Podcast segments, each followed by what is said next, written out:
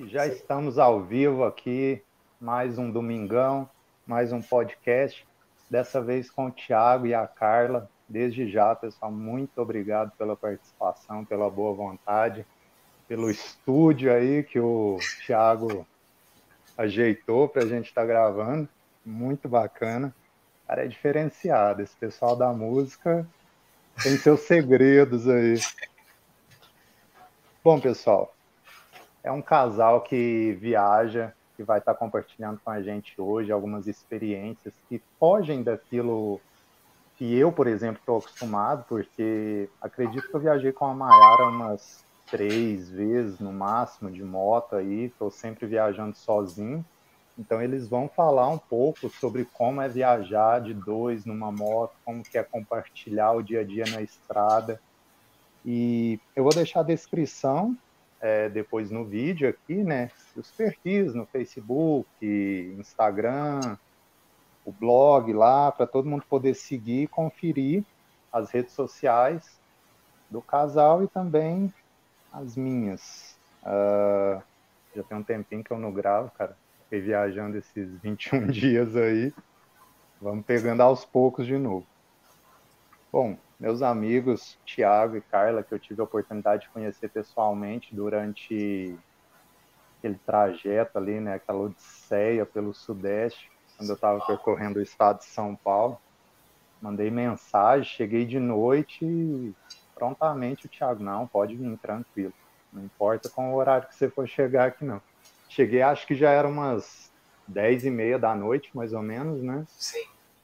Era às 10 Aí eles estavam esperando. A Carla, como ele diz, sempre dorme mais cedo, mas estava lá, estava de pé. Esperando. Bom, são grandes viajantes, sempre viajando juntos, como eu disse. Estão percorrendo o estado de São Paulo, os caminhos aí do Rio Tietê. Acredito que essa jornada seja concluída ainda em 2022, né? Você tinha comentado. Espero. Mas vai dar certo, é isso aí. E já percorreram também diversas regiões do país, acredito que há cinco já, né? É, é o norte eu peguei só Belém. Falta Tocantins ainda. Você passou por lá também, né? Onde? Tocantins? Sim, Tocantins já fui duas vezes. É, então. Já pegaram o norte também. E eles vêm realizando, pessoal, grandes viagens aí, viagens memoráveis dentro e também fora do Brasil, né? Busquei algumas fotos ali, vi alguma coisa. Sim. E contem um pouco mais aí sobre essas viagens para a gente, como que é viajar em dupla, em casal, o dia a dia Sim. na estrada. Vai falando um pouco aí. Ah, é, a viagem em casal é, é, é, um pouco diferente, né? Igual você mesmo disse, que tem muita gente que viaja sozinho. É... Querendo ou não, eu tô, com a, eu tô com a vida atrás na garupa, né? Eu sou responsável pela vida da minha esposa. É... Então, tem certos riscos que eu prefiro não tomar, porque eu tenho uma outra vida que está atrás de mim ali, que é... Digamos, eu, eu sou responsável, eu tenho que tomar conta dela. Então, tem certos riscos que eu deixo de fazer, algumas coisas que eu deixo de fazer, porque eu prefiro dar segurança e conforto, porque uma viagem com a garupa não satisfeita é... fica ruim, sabe? Não, não, é legal, é, não é legal. Então, a, a felicidade e o conforto dela, acho que vem em primeiro lugar, saca? A gente conversa muito sobre isso, porque eu tento viajar no ritmo dela. Mesmo que às vezes eu consiga andar mais, alguma coisa assim, mas eu sempre vou no ritmo dela, porque é baseado nela, né, a viagem. Eu, eu sou o piloto ali, mas eu acho que o garupa é que tem que ditar o ritmo. Se ele falar, ah, eu tô cansado, vamos parar, ou vamos, vai no quero um banheiro, eu quero conhecer tal cidade. Ah, essa cidade que eu vi que eu achei legal, vamos lá, vamos. Eu sou muito assim. É, é as nossas viagens. Além de um além de um casal, é uma equipe, né? Sim. Sempre um olhando o lado do outro. Isso é muito bom. Com certeza, cara. com certeza. As, é, nossas viagens são muito assim. É, tudo que por exemplo, pedágio, eu não, eu não, eu não, me, eu não me encarrego disso. Eu chego no pedágio, ela que resolve tudo. É, se tem algum problema na moto, ela, ela me ajuda. É igual aquela época do. aquele dia lá que eu, que eu te pedi ajuda do, do sensor da, da moto lá. Ela que correu atrás para correr atrás do limpa contato, ela que correu atrás das ferramentas, enquanto eu fiquei lá na moto resolvendo, vendo a moto, o que, que eu podia fazer no momento, lá tentando é, desmontar o sensor e tal. Olha o Snyder aí. É, grande Snyder sempre acompanhando. Essa parte da pilotagem é exclusiva sua, né? Sim. Só você que pilota. Sim, só eu que piloto. Ela, ela ainda não, não, não, não, tirou carta ainda não. A parte tá de navegação fica por conta da Carla ou você coloca ali na sua frente o celular para seguir o GPS e tudo? É, então, é, na maioria das vezes, é, eu já tenho meio a ideia do caminho mais ou menos na minha cabeça. Então, aí eu, a gente vai pelo rumo. Por, por, exemplo, ah, eu quero sair daqui de Campinas e quero é, ir para Palmas. Eu sei que vou pegar a 050 ali e vou subir. Então, eu não fico olhando o celular, não fico olhando nada. E se tiver alguma cidade no meio do caminho, eu paro. Que, que eu queira conhecer. Ah, não conheci isso, eu vou parar isso. Então, geralmente não. Dentro da cidade, às vezes sim, eu peço ela para levar o celular com o GPS, é, porque principalmente cidade grande, porque eu não confio muito em deixar o celular no suporte do, do, do guidão né? Porque você, você para no sinal, é aquela coisa, né? O risco de você perder o celular na mão dela é menor do que você perder o celular ficando ali preso no painel. Eu olho muito isso. Então, aí eu prefiro, ah, a chance de alguém passar e roubar o celular, meu celular na mão dela é muito menor do que se tivesse ali na preso no, no negócio. Aí, dentro da cidade, ela, ela leva. Principalmente São Paulo. Sempre quando eu vou em São Paulo, celular é na mão dela. Verdade. E nessa busca aí pelas prefeituras, né, os registros para fazedores de chuva, aí sempre cidade desconhecida, né, tem que chegar na prefeitura, tem que cruzar a cidade toda. Aí essa parte então da navegação, ela que vai te dando um toque onde virar, qual rua pegar. Sim, sim. Ah, bacana. Ela, ela fica carregada disso. Cara, qual foi a viagem, digamos assim, mais marcante? Um local que tenha agradado o casal, que tenha sido, digamos, como uma segunda lua de mel? Onde a vaca chama socorro. Ah, mas aí foi um susto, é. o susto que a Carla passou, ela falou que foi muito marcante para ela. Foi em Cerro, a gente estava fazendo a estrada real. É, e nesse dia em Cerro. É, fugiram sete fugiram, pessoas da cadeia. É, fugiram sete pessoas no presídio lá. Aí, nós estávamos fazendo lá, é, aquelas, antes de Cerro, na verdade, um pouco, né? Aquela estrada de terra. E como a gente é meio louco, a gente prefere pegar as estradas piores, né? Eu não fui naquela aquela aberta, não. É, eu peguei uma cidade antes. Ai, qual que é o nome dela? Sei que passa por uma estrada vicinal antes, não é a estrada principal. Passa dentro de uma fazenda. É, a gente passou por dentro de fazendas ainda, inclusive. É, aí eu, não foi uma pessoa, não foram umas três a quatro pessoas que viraram e falaram assim: ó, cuidado, tem presidiários soltos, eles estão no meio do mato aí, tá? anda com cuidado, anda com cuidado.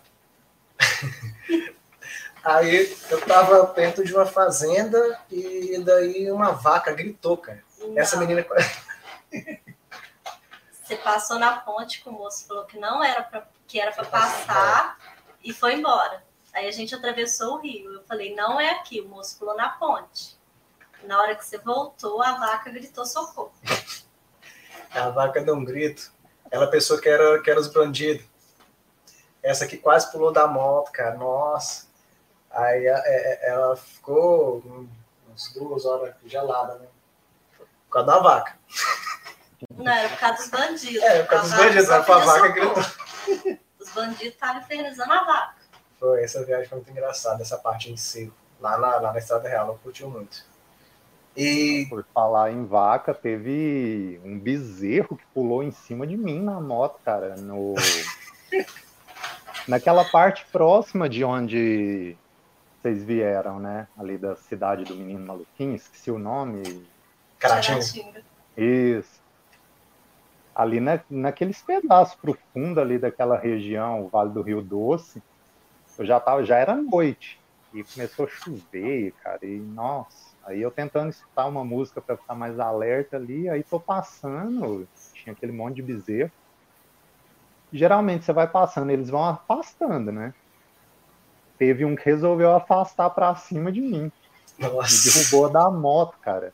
Arrebentou o foninho. Eu Ixi, falei, nossa, agora não pode nem, pode nem escutar a música bezerro, maldito. É, a região ali não dá pra andar à noite, não. Os bichos Fazer um vêm pra sacrifício desse animal aqui. Nossa. É, e ali, é complicado, igual foi uns, do- acho que uns dois, três anos atrás, teve uma notícia lá que uma vaca caiu em cima uma casa, Caratinga. isso foi 10 anos atrás. Não, teve- a foi gente mais morava, recente, a gente Mas teve morava. uma recente agora. Não foi o que eu tô falando. Teve isso, outro? Teve. Não, isso que você fala foi o cavalo, agora foi uma vaca, né? Uma vaca caiu em cima de uma casa. Você já imagina, né? Naquela região as coisas as coisas gostam de cair do céu, né? É incrível. É avião na cachoeira, Sim, É. é sacanagem. cavalo voador. O da vaca matou o moço. É. E eu, eu, eu tenho medo de andar de igual o pessoal que fala, ah, anda de Eu não gosto de andar de noite lá, porque eu costumei ir lá, né? Foi criado naquela cidadezinha sabe. lá, BR-116 à noite, tem bicho pra todo quanto é lado, você pega ali para aquelas as vicinais lá, pior ainda, tem cavalo pra todo quanto é lado, aí eu não curto, nunca curti andar de noite por causa disso. É cavalo, café e. É. E jumento. É. Cara, algo que não pode faltar, e a gente já vai falar disso logo, é, a gente até começou a falar, né? Como que é viajar em casal? Quais os pontos cruciais, pontos positivos, talvez algum ponto negativo, alguma dificuldade? Olha, Eu não vejo nenhum ponto negativo, é, porque as nossas viagens são muito baseadas no turismo. Então, assim, é igual a gente está fazendo o Valente Fazedor de Chuvas, né, do, do São Paulo, a gente já está três anos fazendo. É, tipo, só que tem, tem igual é, Analândia, né? Analândia mesmo. Analândia. A gente saiu, foi só. A gente gastou dois dias lá só para conhecer a cidade. Então a gente não tem aquela pressa de, ah, eu tenho que pegar, tenho que fazer várias cidades. Não, a gente vai querendo conhecer. É, inclusive, tem muitas cidades que a gente nunca pensou em passar e que, como vai agora conhecendo, a gente já, já, já notamos para voltar. Dou exemplo, algumas pessoas perguntam, eu dou exemplo, por exemplo, de Uchoa, aqui em São Paulo, que eu converso com as pessoas, ninguém sabe, mas lá tem um, um sítio paleontológico lá grande, importante na cidade, e quase ninguém conhece, uma parada legal de se conhecer. Cananéia. Cananéia também, eu curti muito aquela travessia que você falou para eu fazer de moto lá, é muito bacana. E a gente estava conversando também, tem a questão da fazer a canoa, a canoa né? Saindo lá no, aquele passeio também bacana. Um pouco caro, mas é, é bacana, eu quero voltar para fazer essas coisas. Então a gente sempre procura isso. Eu não vejo dificuldade em, em viajar de casal. Tem é, é, os, é, os detalhes, né? Igual, por exemplo, são duas pessoas, então geralmente a, mu- a mulher tem que ir mais no banheiro, a mulher bebe mais água, a mulher cansa mais, que está na garupa. São essas coisas que a pessoa tem que estar de acordo, né? Porque são dois, não um. Então acho, acho isso. Igual as pessoas falam, ah, por que você não acampa? É, resumindo, eu tenho dois problemas no acampamento. Não é dois problemas, são dois fatos que acontecem no acampamento com a gente. É, eu e a Carla, a gente dá muita sorte, eu falo isso às vezes que as pessoas não acreditam, é, com o aplicativo, o Booking, a Airbnb ou hotéis.com. É, porque às vezes- aí chega que o, o custo, conforto, digamos assim, o custo conforto, assim, não, não vale a pena, porque, por exemplo, a gente é, a primeira vez que a gente foi para Florianópolis mesmo, a gente pegou uma casa lá de frente para aquela para a praia do norte lá famosa. Não é a Jurerê, é uma outra mais para direita. Era do lado da Jurerê. É. E a gente pagou, a gente chegou lá, eram as seis e meia mais ou menos. Aí eu peguei o booking, olhei. Aí eu vi lá uma casa, beira-mar, uma casa, é uma parte na verdade, gigantesca, 100 reais a diária. Aí eu falei, ah, beleza. Aí, geralmente é 150. É, aí a gente vai ver os camping, aí para casal 60, 80. Aí, tipo, paga 20 reais de diferença para você ter uma cama com chuveiro, às vezes você tem o café da manhã. Então, aí a gente acaba não optando. O hotel também tem muito disso. A gente, como a gente vê o hotel lá pelas 6 horas da tarde, o Booking tem muita oferta relâmpago. Então a gente acaba pegando é, 60%, 70% de desconto na diária. A gente já pegou hotéis, por exemplo, a gente já ficou. Tem um hotéis Tulipim, que é um hotel muito bonito em Campos do Goitacazes mesmo lá, que é tipo a diária é 800 reais. A gente pagou 70. Então, assim, a, a, ele quase que não compensa, sabe? Uhum. Quando irmos para um lugar que tem menos estrutura, talvez aí vale a pena acampar, né? Porque, ah, numa Transamazônica, lá a estrutura é menor. Aí acampar talvez vale a pena. Mas, por enquanto, onde a gente andou, inclusive foi, a gente saiu daqui, foi até Belém, viemos pelo norte lá, não, não precisamos. Sempre achamos, é, ali hotéis na faixa de 80, 90 reais. As pessoas falam assim, ah, impossível. Não é. Sabe, tem que procurar. É, já fomos várias vezes em Campos, Campos Jordão, não, é Gramado. As pessoas falam assim, ah, lá, Gramado você vai pagar 500 reais de diário. Não. A gente nunca pagou mais é, de 100. A gente nunca pagou mais de 100 reais no diário lá em Gramado. Então, assim, tem que procurar, saber que os aplicativos, depois de determinada hora, dão, dão desconto. Tem essas coisinhas, é, sabe? Para quem adora viagem de avião mesmo, igual tenho, eu tenho um amigo, Rodrigo, ele viaja praticamente de graça várias vezes ao ano, porque tem milhas. Não é só com cartão de crédito, aí ele faz um monte de, de loucura lá e tal. Então é saber essas coisas e programar e é, buscar as informações e utilizar as ferramentas que estão disponíveis. Justamente, a pessoa vai pegando experiência e vai ficando cada vez mais fácil, né? Sim é bacana. E eu admiro muito essa questão de viajar aproveitando ao máximo cada local por onde passa. Você falou de Uchoa mesmo. Eu estive lá, conheci um pouco do município, mas não fazia ideia disso. E tem centenas, cara, milhares de municípios que a gente que vai fazendo esses desafios aí, a gente passa uma vez e é praticamente certeza que nunca mais vai voltar na vida.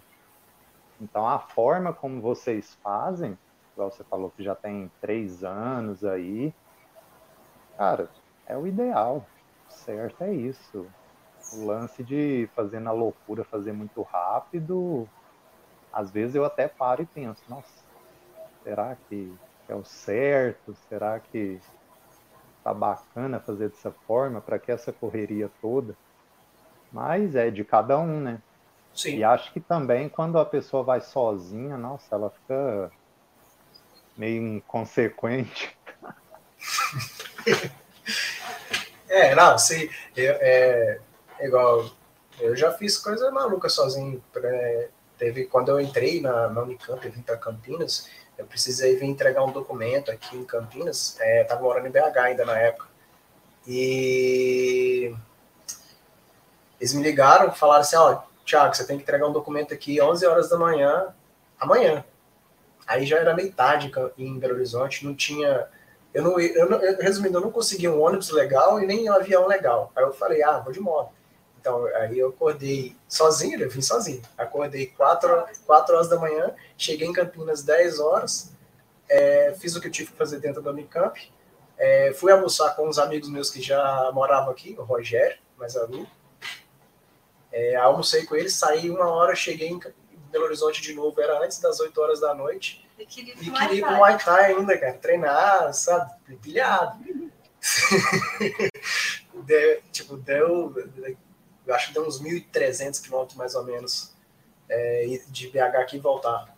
É, com ela não faria isso nunca. não faria.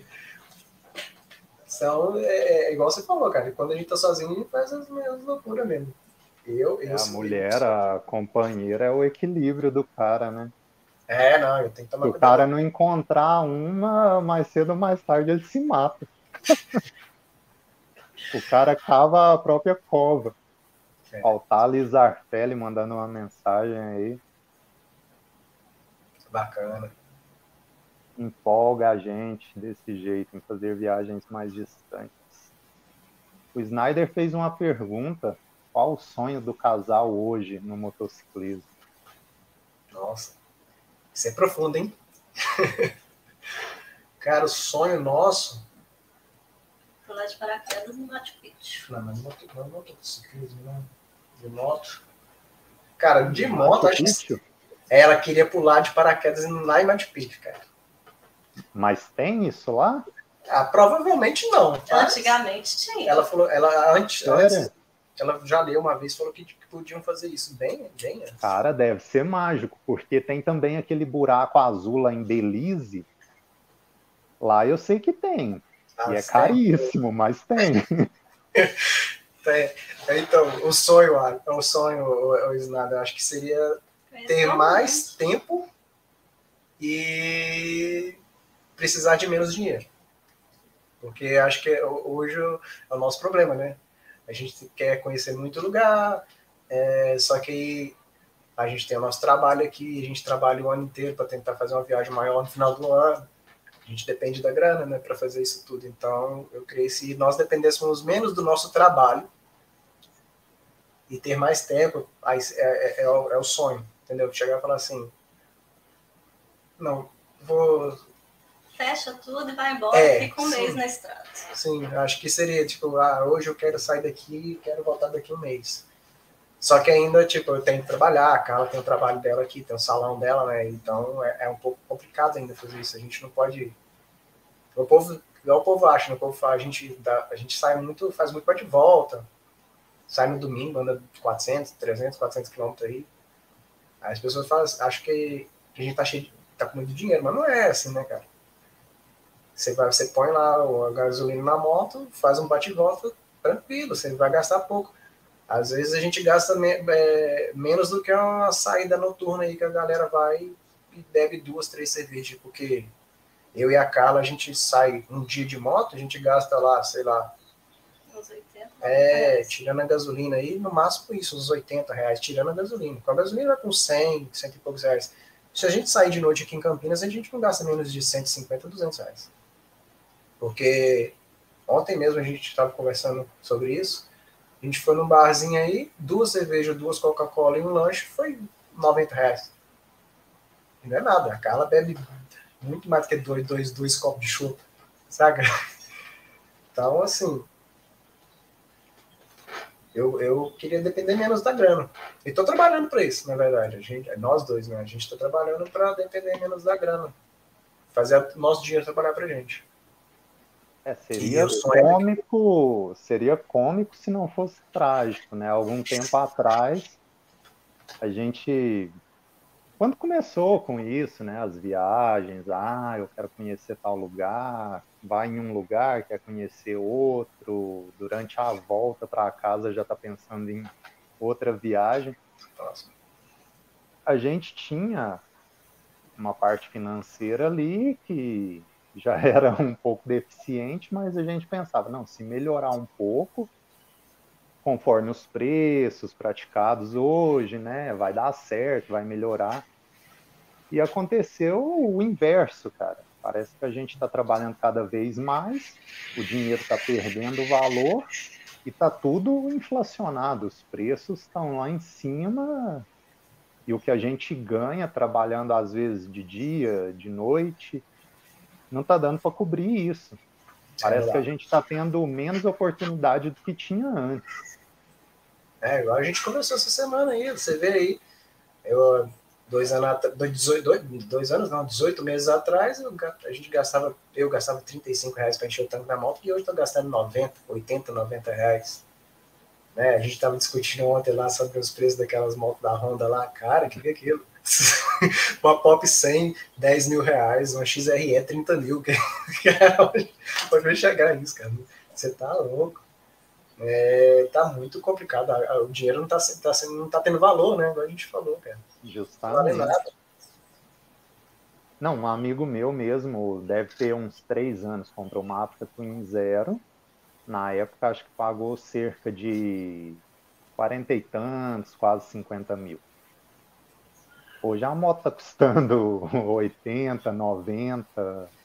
Se for aquela versão mais completa, a Adventure Sports, Acho que já parece que estava lá 110 mil. É. Cara, coisa de 4, 5 anos atrás, 110 mil era uma Goldwing. Sim. E pouquíssimas motos passavam de 100 mil. Hoje toda marca praticamente tem uma moto acima de 100 mil.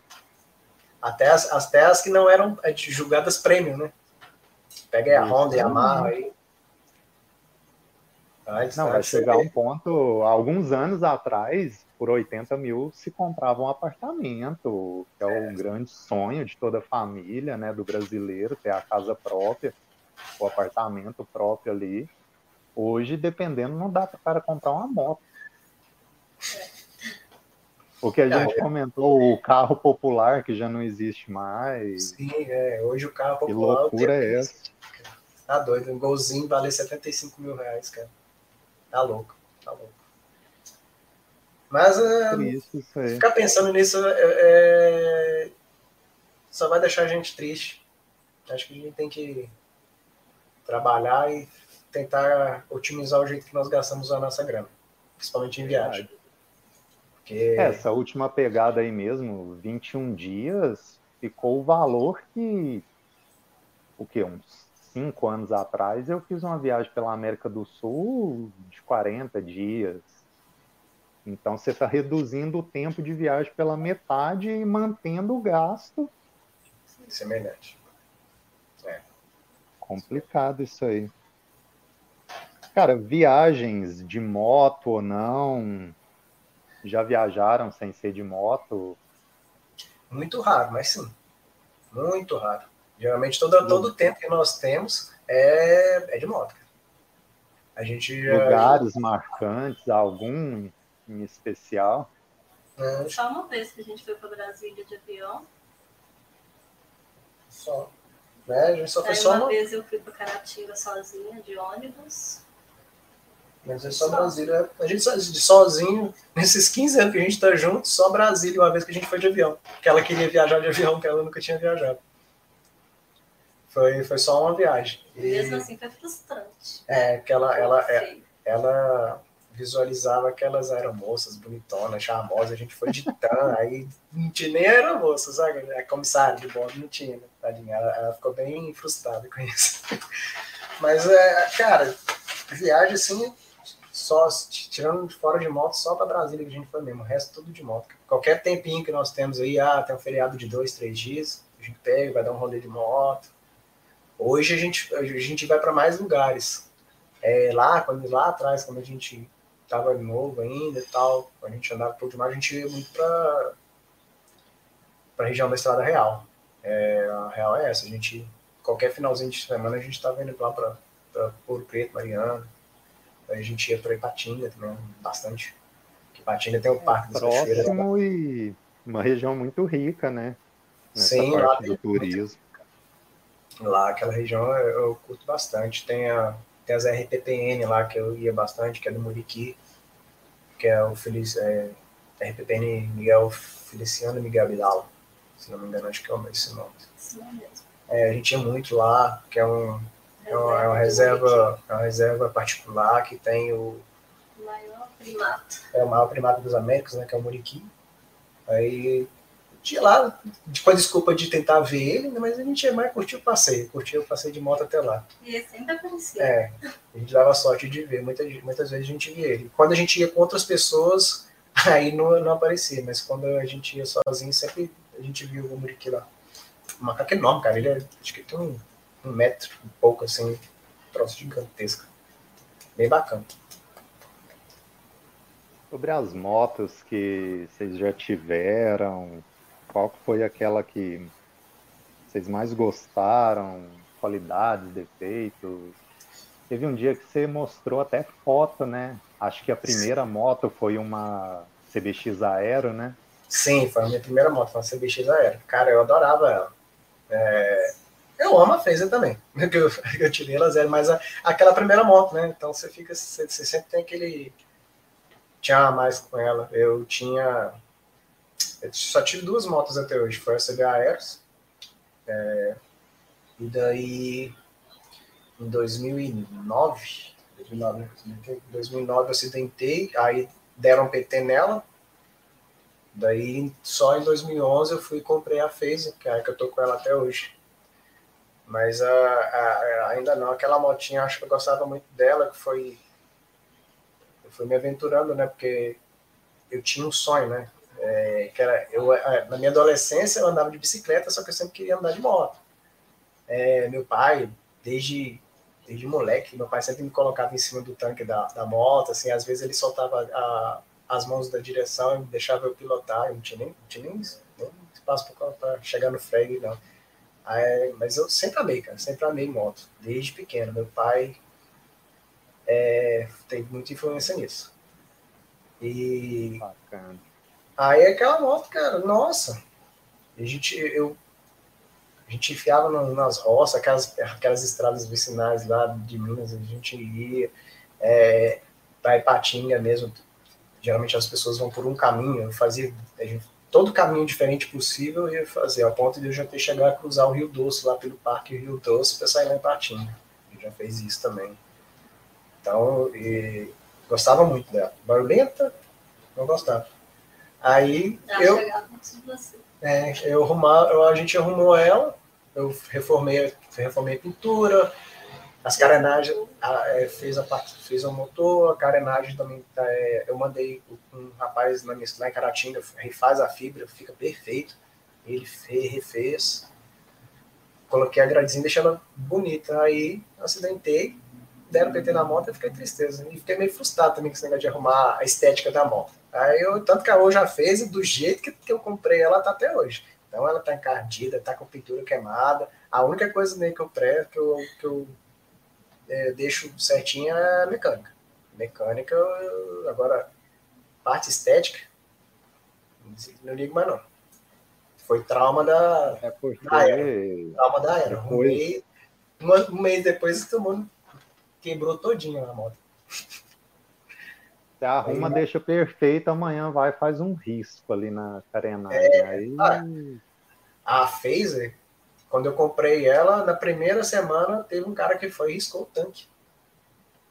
Eu parei para ir no mercado e foi riscou o tanque. Aí eu fiquei tão. Você puto. que eles roubavam é, toda semana. Nossa, eu fiquei tão puto que eu falei assim: ah, eu já tava isso assim, né? Eu comprei aqueles adesivos de tanque e colei assim, assim, pronto.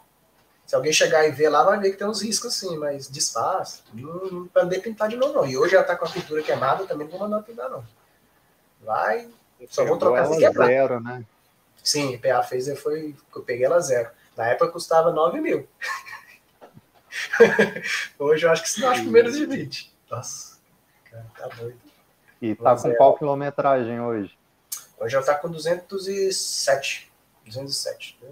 Quebradinho. É, mais. Deu bem. É, não deu muito defeito. Você falou 2012, 10 anos, né? É, ela é 2010, 2011. Eu comprei ela em janeiro de 2011. É, ela já, já, tá, já tá com 11 anos já. 11 anos que eu tô com ela. Nunca deu um problema. Só duas vezes. É. Não de problema, assim, grave nenhum. Teve só aquele lá que você, você deu as dicas lá e. Mas, ah, problema não, grave. Assim, mas nem Isso aí é irrelevante. É. Problema tá foi o que eu tive com a Tenerê. Aquilo é Nossa. é problema. É, cara, você não teve sorte, não. Foi, foi premiado.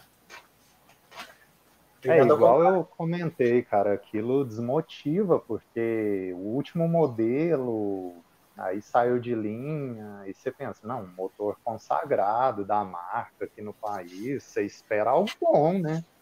Sim. Aí sempre trocando óleo, filtro, tudo certinho, usando a máquina do jeito que ela deve ser usada, e aí de repente acontece aquilo ainda numa viagem, ah, o que, é aqui? Desmotiva mesmo, nossa. É uma moto novinha ainda, essa moto, essa Teneré, é, que devia ter uns um, um, ano, dois anos no máximo, né? Aham. Uhum. Tava, quando deu aquele problema, tava com 56, 57 mil rodados, muito pouco. É, estava nova. A minha é, deu problema foi com 165 mil, que até a gente já falou a época, que foi o Verabrequim que deu a folga. Aí tive que mandar abrir, né? Não teve jeito. E aí o mecânico que eu levo lá falou que a moto tava, tipo, eu, tive, eu foi meio que premiado também, porque o, a, ele falou que a folga do jeito que dá no Verabrequim é muito difícil de acontecer, e aconteceu comigo. E aí tive que trocar o virabrequim completo, eu tive que trocar tudo. É, mas o resto dava, tava tudo bom. A gente falou assim: você quer trocar? Aí eu falei: cara, que você já abriu, troca o isolamento aí, troca tudo, né? Mas ele falou que não precisaria. É um motor que aguenta muito. Tanto aí que o Snyder aí, a moto tá com 200 e acho que 220 mil, tá tudo, tudo originalzinho também. A moto é um motor que aguenta muito, cara. Eu tive o meu azar, eu tive azar com o virabrequim. Só isso.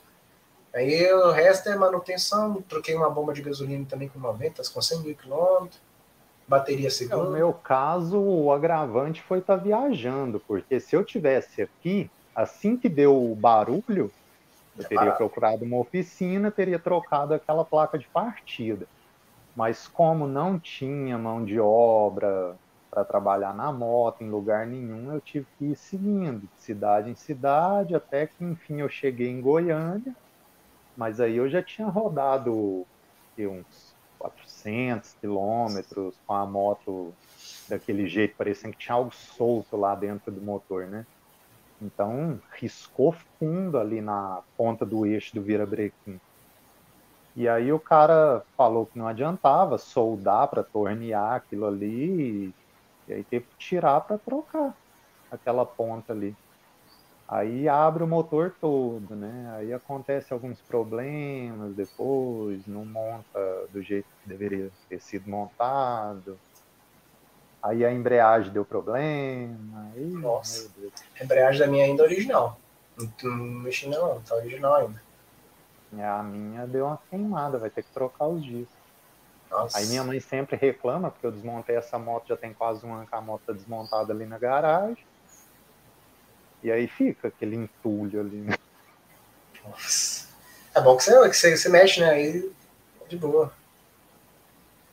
O Snyder está perguntando se vocês já viajaram em grupo e o que acharam desse tipo de viagem.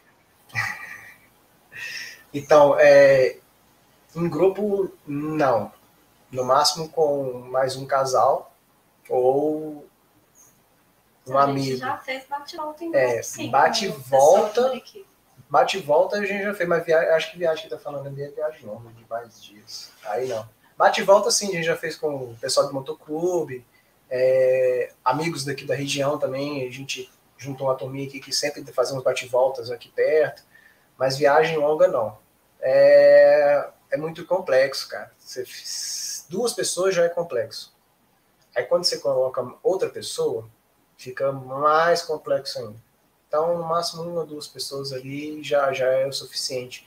Tem um amigo que, que rodava com a gente, que aí ele é de boa, ele sempre ia, a gente ficava dois, três dias, cinco dias, uma semana, ele já foi com a gente. Esse que alugou a, as Tiger, quando a gente alugou, ele foi para Uruoca, aí ele foi, ele foi com a namorada dele na época, foi perfeito, tudo de boa. Só duas. Se colocar mais algum outro ali em cima, aí vai lá. Com ele, com, é, com ele já é um pouquinho complicado, porque, tipo, é, a gente anda muito de boa. Só que a minha tocada é muito diferente da dele. Eu sou mais agressivo e ele é um cara, ele é mais tiozão. Então, você pega, principalmente a estrada de terra, aí é mais complicado, porque tô, é, eu já não consigo andar mais lento em estrada de terra. Então, a gente já foi por preto também com, com ele, né? Aí, com ele não. Ah, então, eu, eu não vou falar o nome da pessoa, não. vou, vou falar disso depois. O, aí com, com ele, tipo, é tranquilo, só que essas questões da pilotagem sempre é, porque eu, eu ia, eu tenho que andar, eu tenho que parar, esperar, aí, sabe, rola um estresse, mas nada muito dramático. Agora, essa pessoa que, que a Carla deu exemplo aí foi quando a gente foi para Ouro Preto com um amigo nosso, e tipo, Até hoje eu acho o cúmulo do absurdo, porque o cara queria saber quando a gente ia parar para abastecer, quando a gente ia parar para ir no banheiro, quando a gente ia parar para apreciar alguma coisa. Aí, eu tô, aí, tipo, a nossa resposta foi. A nossa cara, na hora que ele começou a falar isso, foi tipo, né? Espantando eu quanto a Carla. Tipo, como assim? Como assim, né? A cara tá viajando de moto, quer saber a hora que vai parar para ir no banheiro, a hora que vai parar para ir ver alguma coisa na paisagem? Porra, tá de moto, para. Se dá vontade de ir no banheiro, fala, eu vou até o próximo posto, a gente para. Ninguém, tipo, é tudo jovem, não tá? Não é a pessoa que tá com um problema que deu vontade de ir no banheiro tem que ir na hora, saca? E, aí esse tipo de coisa estressou um pouco. Então, desde essa época, eu, não, eu preferi sempre um ou dois no máximo, só. Porque é, é, muito ego, aí é complicado, uma pessoa quer fazer outra, outra pessoa quer fazer outra coisa, aí eu acho muito complicado. Eu, a gente prefere dois, só a gente, ou no máximo mais um ou outro casal só, e só isso. E o povo é, quer chegar, a gente gosta da estrada. É, tem, tem, tem essa diferença também, né? Tem pessoas, até mesmo, é, até mesmo no, moto, no motociclismo, que gostam do destino. E a gente gosta do, do, trajeto. do trajeto. Entendeu? Ah, você fala assim, ah, vou dar um exemplo de. Vou dar um exemplo legal aqui. Encontro de, de moto. Eu não, a gente não é muito fã de encontro de moto nós vamos para curtir o trajeto.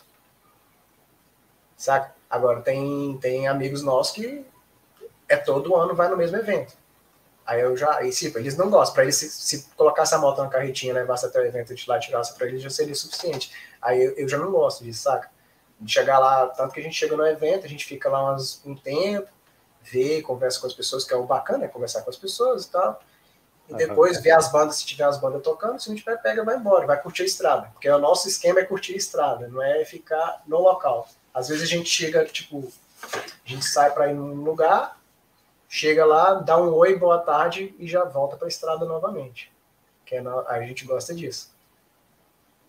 É, já dizia Bob Dylan, né? A felicidade não é onde a estrada leva, a felicidade é a própria estrada, né? Sim, eu, a gente gosta muito dessa, dessa, pegada, de, de, de, curtir, ver a Carla, a Carla ama quando a gente tá na, na estrada e de repente aparece um, um tucano ou uma arara, igual, igual eu falei que você é coruja.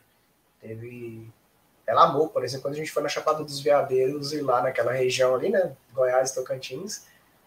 A gente você tá andando na estrada. Do nada passa a arara junto com você, sim. É, é, é, é, uma experiência diferente, né? Talvez para o povo de lá seja uma coisa mais normal, né? Para gente que está ali acostumado a ver passarinho só e olha lá, chegar a ver uma arara voando junto com você, sim, é uma experiência diferente. Né? É muito diferente. Então. Cara, eu ainda eu vou postar uma foto dessa última trip aí. Que eu fiquei de cara, porque eu encontrei várias partes em Goiás que lembram bem o Pantanal inclusive com a fauna.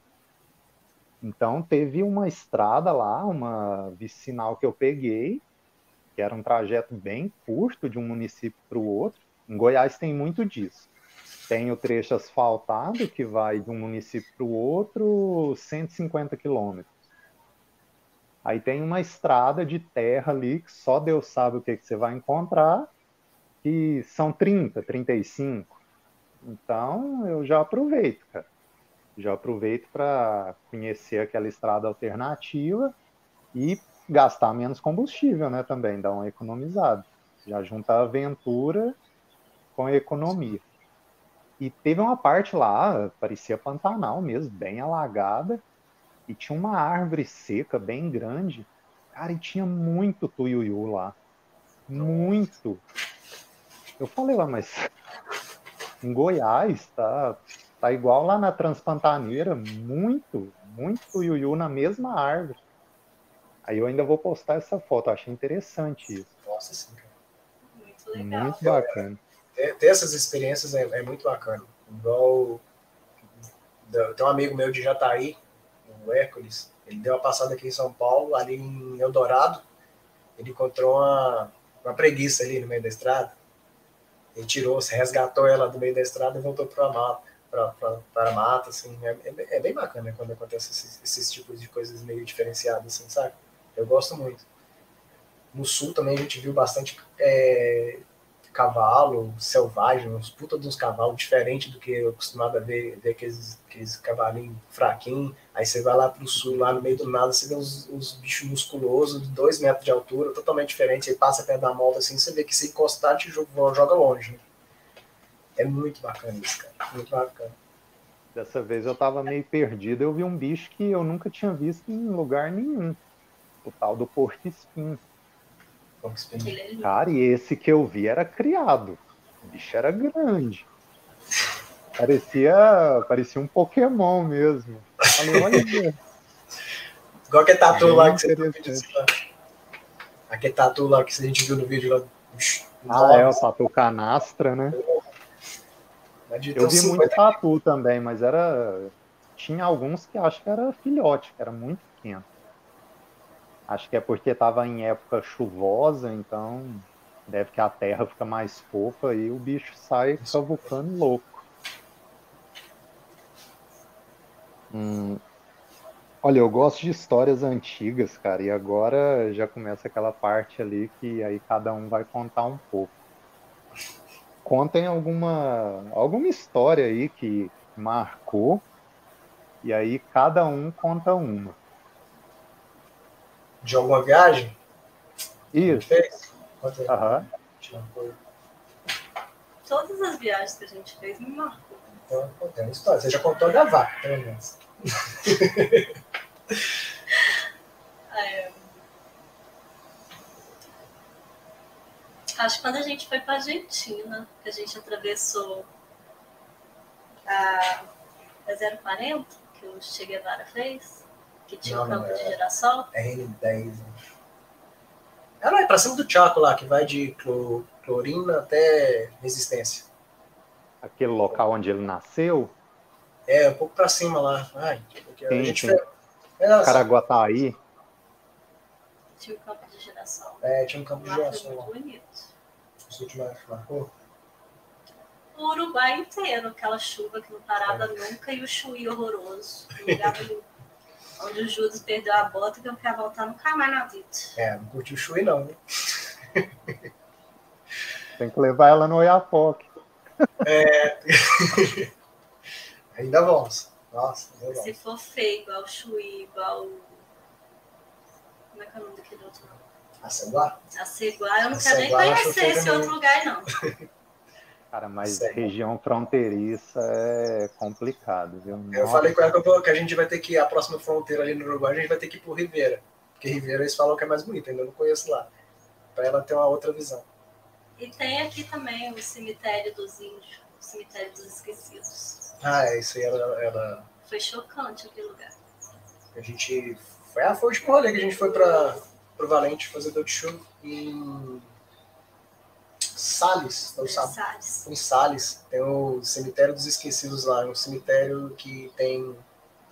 Cemitério primeiro... indígena. É, um é cemitério de, indígena. Do século XIX. Isso. A gente entrou lá, já é um lugar meio estranho, que é um cemitério no meio do, do mato mesmo, saca?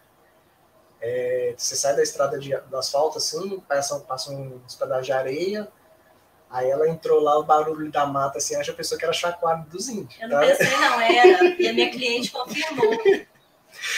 Tinha uns bagulho bem doido ali naquele lugar. Ela, a estava pedindo socorro. A energia lá é diferente. É tanto que ela, ela ficou meio. Eu passei mal. Ela passou mal.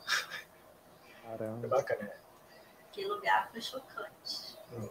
Eu, aproveitando a minha parte, aproveitando da viagem que ela falou que a gente fez aí para a Argentina, eu posso citar que marcou bastante foi o Paraguai, porque desde, desde as primeiras pessoas que eu conversei sobre a viagem, pedindo ajuda, pedindo conselho e tal, todo mundo falava, não vá para o Paraguai, não vá para o Paraguai, Paraguai os policiais lá são corruptos, eles vão te roubar, é, não faça isso, não faça aquilo. Aí eu virei e falei assim, ah, eu vou.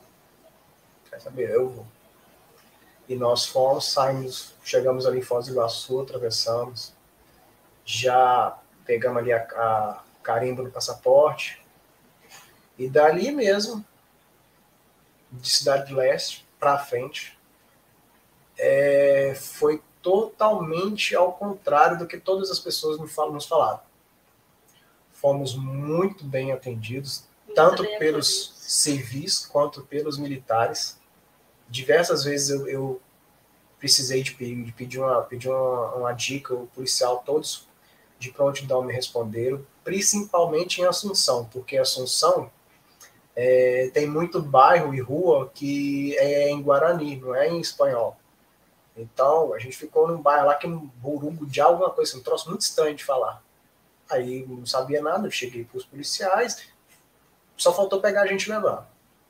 Saca? Foram muito legais com a gente, todos eles. Não teve uma pessoa que me tratou mal no Paraguai, que fez. Todos ajudaram, todo que eu sabia o que a gente estava fazendo. Inclusive, teve um fato muito bacana que a gente entrou num restaurante que estava, eu, eu acho, não tenho certeza, mas que estava fechado para um evento menonita. Então a gente entrou lá, dois, dois, duas pessoas morenas, escuras, igual eu e a Carla, com a roupa toda preta. A gente entrou no lugar, no restaurante, aí só foi vendo, só foi vendo entrando pessoas, é, os meus menonitas é engraçado que eles parecem os Emish, né? Aí eles entraram assim, fila indiana, o homem na frente, a mulher com as crianças atrás, com aquelas roupas características bem antigas, saca? E tudo branquelo, assim, olha, entrando assim, olhando pra gente, a gente estranhando, né? e a gente estranhando, né? Porque, tipo, é, eles olhando pra gente, eu vi que não era um povo, no, tipo, não é normal, né? O, o normal um base é um povo diferente. E entrou, aí lotaram um restaurante de Menonita e só eu e a Carla no meio do restaurante, assim, olhando assim, tal, todo mundo olhando pra gente, as criancinhas, tudo olhando, falando assim, quem que são aqueles dois doidos ali, sabe? Não, as crianças queriam vir na gente. O pai que olhava e senta aí é, e fica quieto. E... Mas foi uma experiência bem bacana. Tipo, tipo aqueles Amish? Sim, eles são tipo Amish, só que dizem que eles são mais, mais perigosos. Eles são, eles são mais agressivos. É. O, ah, tem um, se amigo... você olhar para a mulher deles, eles te matam é, na hora. Nós temos um amigo aqui que ele é o, o a esposa dele é de lá. Esposa, a esposa dele é paraguai. Aí ele falou com a gente, Tiago, você tiver muita sorte, porque os menonitas são muito fechados e são meio briguentos, saca? Você, tipo, ele falou assim, você não pode nem olhar pra mulher do cara não, que se olhar eles já querem caçar confusão, já querem te bater.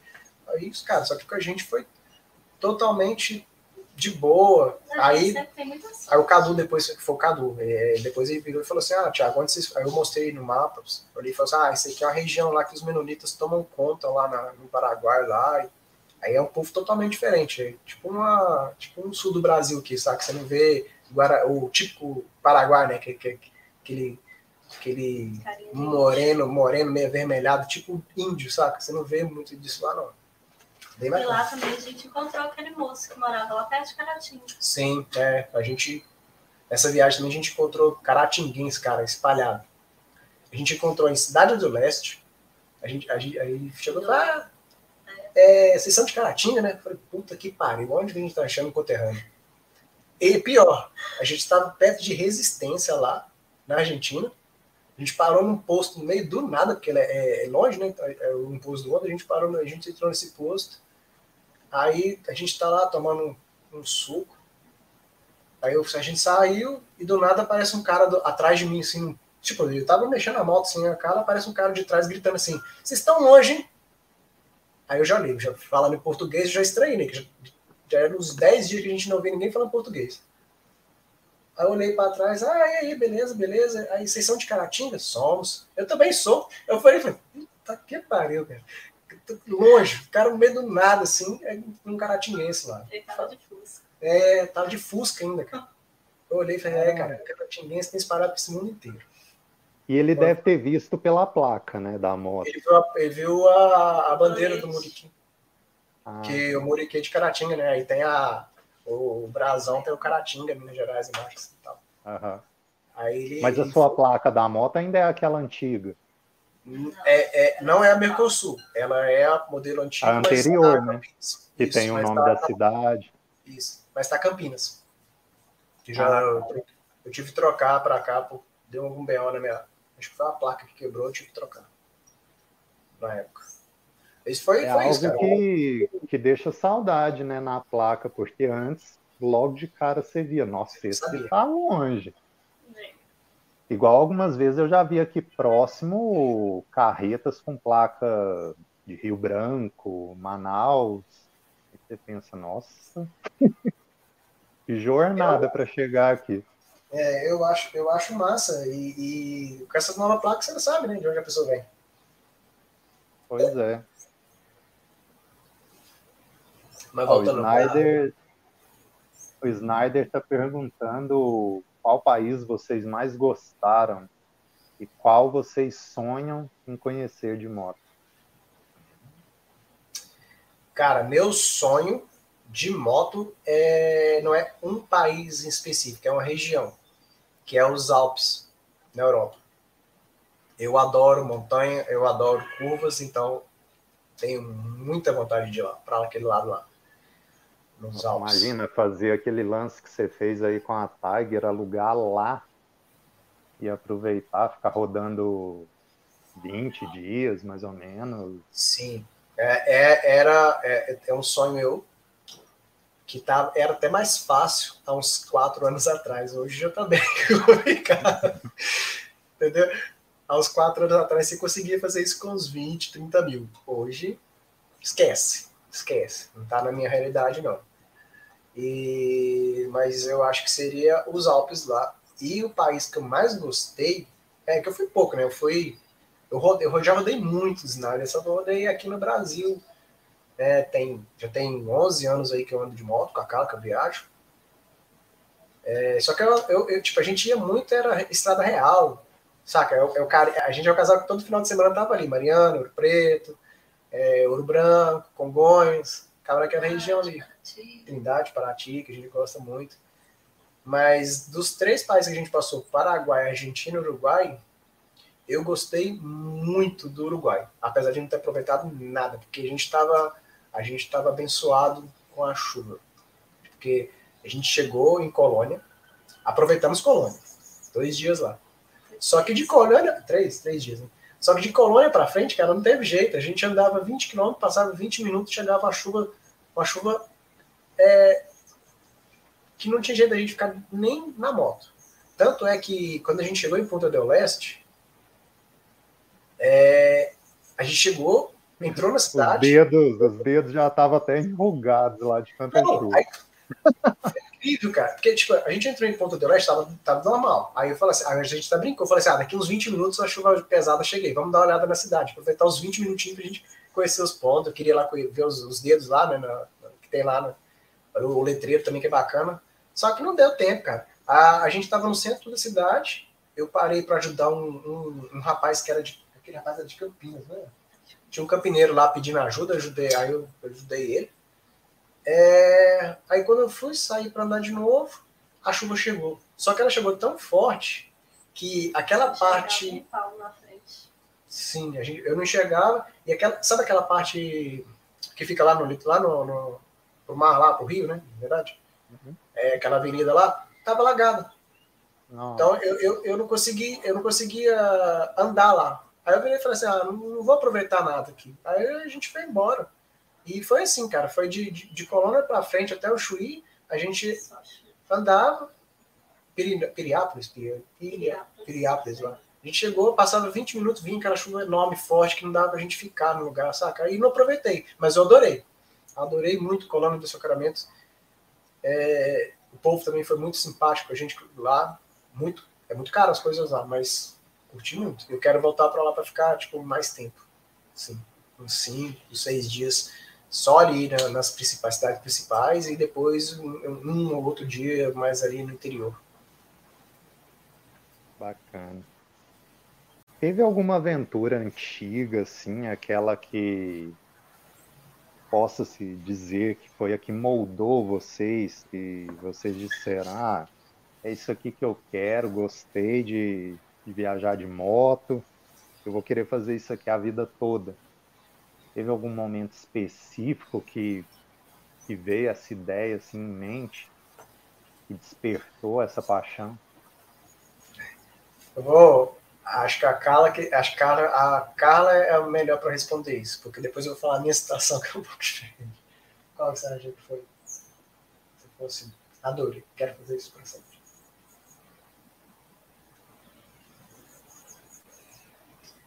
Acho. Não dá seu de Trindade, né? De Trindade. Primeira vez que eu conheci praia. É. A gente chegou ali em Angra dos Reis, eu comecei a chorar com o mar. Sim, é, ela... Foi a coisa mais linda que eu vi na minha vida. Uma experiência bem bacana. Ela foi a primeira, a primeira vez que ela conheceu e, tipo, eu parei, assim, naquela parte ali perto da usina de, de Angra, saca? Aham. Também. Porque aí dá pra ver tudo aberto, assim, dá pra ver o mar bacana. Aí O ela, lindo. ela, ela chorou e tal. Foi, foi, foi bacana pra ela. Isso. Acho que foi a primeira. E a partir dali, aí ela sempre curtiu andar de moto. Sempre curtiu, né? Mas aí ela tomou mais gosto. Foi E a primeira eu- vez que ela viu o mar, né? Que ela falou. Foi. Foi É uma sensacional. experiência diferente. Aí a gente chegou em Trindade, eu fui ver se a água era salgada mesmo. Como todo mineiro, Ah, né? é, é clássico. E aí eu catei conchinha lá, foi bem gostoso. Bacana. Bom, Minha mãe conta que quando eu era criança, ela me levou na praia, porque eu tenho parentes em São Gonçalo, no Rio de Janeiro. Mas, como se diz, a gente é criança, era bebê ainda, não tem lembrança nenhuma, né? Tem como lembrar de uma, uma idade tão distante. Aí a primeira vez que eu fui, eu fui de moto, foi a primeira expedição que eu fiz, cara. Tanto que tem uma praia lá, é, essa praia é em Niterói, Camboinhas. Cara, no que eu entrei naquele mar ali, tem toda aquela visão, porque aquela parte ali do Rio de Janeiro é muito bonito, né? Você entra no mar, você vê várias montanhas, assim, aquilo foi marcante também. E aí, disfarçadamente, tem que provar a água, isso aí é de lei, não tem como. Dá, dá uma molhada na boca lá e, e se arrepende. Ai, é foda, é foda. Eu, eu. A minha situação é um pouco diferente, porque eu, igual eu falei com você, né? Sempre adorei moto, desde pirralho. Então, é, a minha adolescência foi bicicleta. Eu pegava, eu cheguei a pegar a bicicleta e sair de Caratinga e parar em Patinga, de bicicleta. Adolescente, tipo, de calça jeans, sem, sem capacete, sem dinheiro pra voltar, sem nada, saca? Maluco. Chegou lá, arranjou um jeito de vir embora de ônibus, mas colocou jogo antigamente era mais fácil, né? Você jogava bicicleta de baixo no ônibus lá e voltava. Então sempre curti moto, cara. É, quando quando eu fiz 18 anos, eu, eu, eu já pega, aí eu pegar, comecei a pegar a moto do meu pai, pegar a moto da minha mãe para andar com a Carla, já que eu, eu conheci a Carla foi com 18 anos. E daí a gente ia para pra praia, pra praia, a gente ia para cachoeiras. Então, tipo, tava no meu, tava no meu sangue, sabe? Desde sempre eu quis aqui, vou querer, assim que eu pegar 18 anos, eu vou querer pegar uma moto para andar. E foi, e foi feito, foi dito e feito. A gente eu, primeiro eu pegava, às vezes eu pegava o moto da minha mãe, chegou ao ponto, teve uma vez até engraçado que a minha mãe falou que, a, que o marcador de combustível da moto dela estava estragado. Aí eu, né, 18 anos novo, moleque, nem fui ver se tinha gasolina na moto, não tava lá marcando que a gasolina estava cheia, ah, vamos embora. A gente foi para Piedade, aquela região montanhosa lá em Caratinga, lá sabe? Aham. Rapaz, a gasolina acabou. Aí vai dois bobos 18 anos nas costas, lá empurrando moto naquelas montanhas, sobe, morro de moto, aí sobe lá em cima, aí os dois entram, sobe na moto e vai, aproveita a gravidade, né, até onde dá. Depois empurrava a moto, morro de novo. Nossa, cara, foi um sofrimento. E o sol tá até lá. Sol, sol comendo em cima, que lá é quente e é frio, né? É frio quando é frio, é quente também quando é quente. Aqui Ah, também isso, tá cara. assim Eu- ultimamente. É. Hoje mesmo tá um calorão aqui que, meu É, Deus. tá. Eu até raspei a cabeça hoje porque eu não aguento. pô. O cabelo cresce um pouquinho. Meu Deus. É, fala um pouco mais sobre a trajetória de vida de vocês. Afinal, a gente está lidando com seres humanos, né? Grandes seres humanos, por sinal. O Tiago, que é o metaleiro das trevas de Jesus. um cara do bem que choca todo mundo quando fala que não bebe, Pois é, cara. que é de Essa- boa. cara certo. foge à regra. foge à regra. É bem engraçado.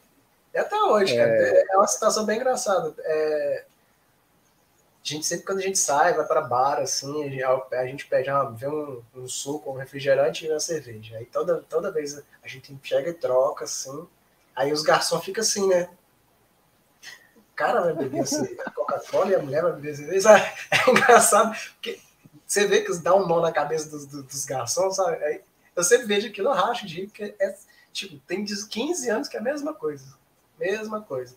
E quando a gente era mais novo, às vezes eles confundiam também é, que eu não tinha barba e pele lisinha e tal, pensavam que eram duas mulheres. Até também. hoje penso. É, mas hoje ainda na barba espaço. É muito engraçado. Muito engraçado. Mas até com café também faz isso. Café preto para mim e cappuccino pra é, trocam. Mas, é, mas isso aí é mais. É porque eu adoro cappuccino. Aí, quando, às vezes, quando eu peço cappuccino e café, eles mandam o café para mim e o cappuccino para ela. Tem uma foto, não tem? Que ela tá até assim, olhando um cafezinho todo frufru. É, eu... eu adoro experimentar esses cafezinhos cheios, essas coisas bem igual você falou, frufru, eu adoro experimentar. E, e, é muito engraçado, porque ela olha assim, é de deboche, né? Esse flapete, é. você quer lá com Nutella por cima. Ah, não, quer, vou experimentar, traz aí. e... Aí toma aquele e fala, vivo black metal. É. é Cara, mas nossa. é tipo aquela pegada lá, quando eu passei em Pardinho, você deu a dica do Cuesta Café, nossa, incrível aquilo. Pardinho lá, cara, é uma delícia aquele lugar. E como eu te disse, eu cruzei toda aquela parte lá montanhosa, eu fui tudo por terra, né? Aí fui em Pardinho primeiro, registrei a passagem lá pela cidade e na volta eu fui na, na cafeteria, né? E aí tem aquela parte lá do gigante adormecido. Nossa, aquele mirante é incrível, cara. É Muito bonita aquela região. E o curioso é que eu não sabia desse gigante adormecido. Aí eu fotografei, fiz vídeo lá. Aí eu fiquei olhando, eu, caramba, aquilo ali parece uma pessoa deitada, né? Aí quando eu cheguei em Jaú, na casa de um amigo, eu falei, nossa, olha aqui onde que eu fui, é aqui perto e tal, você conhece? Aí ele, ah, o gigante adormecido aí e tal, cafeteria. Eu, é, é isso aí.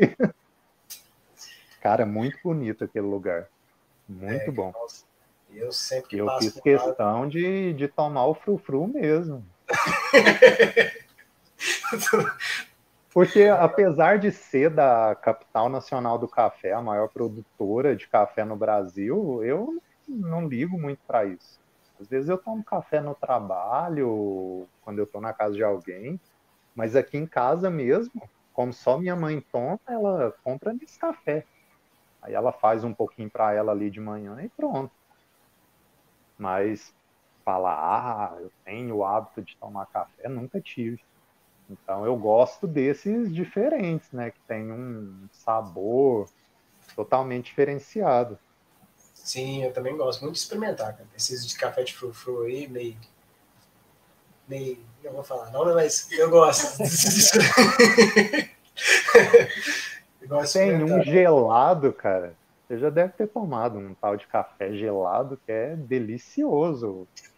A Carla detesta. A Carla, a Carla acha, né, fala mesmo, é coisa de, sabe? Eu gosto de café quente. Se for tomar café gelado, eu tomo cerveja. É. Tomar café gelado não dá certo, não. É bem engraçado. Mas que café quente lá com conhaque que queimou minha boca, eu fiquei brava. É, ela já experimentou também esses cafés. Uma delas experimentou um café com conhaque. Queimou a boca. A pessoa põe canudinho num café pelando. Derrete. Eu fiquei brava. Foi tenso aquele dia. Foi... Igual a primeira vez. A primeira vez que eu experimentei chimarrão, eu gosto muito de tereré, mas chimarrão eu não gosto. Eu gosto mais de coisa gelada. Aí, ah, você nunca tomou chimarrão? Não, nunca tomei. Não, experimenta aqui. Aí acho que já pensaram, né? Não, esse mineiro aí já deram aviso, não puxa isso aí muito rápido, não, né? Aí eu puxei com cuidado, mas não gostei, cara. Porque eu o pessoal gosto. toma aquilo, eles tomam bem Igual quente água. mesmo. Chimarrão é. coloca quase que a água a ponto de, de fazer o café, né? A água fervendo. 70 graus. Eu gosto de chimarrão. A gente gosta. É, aprendemos a tomar chimarrão numa viagem.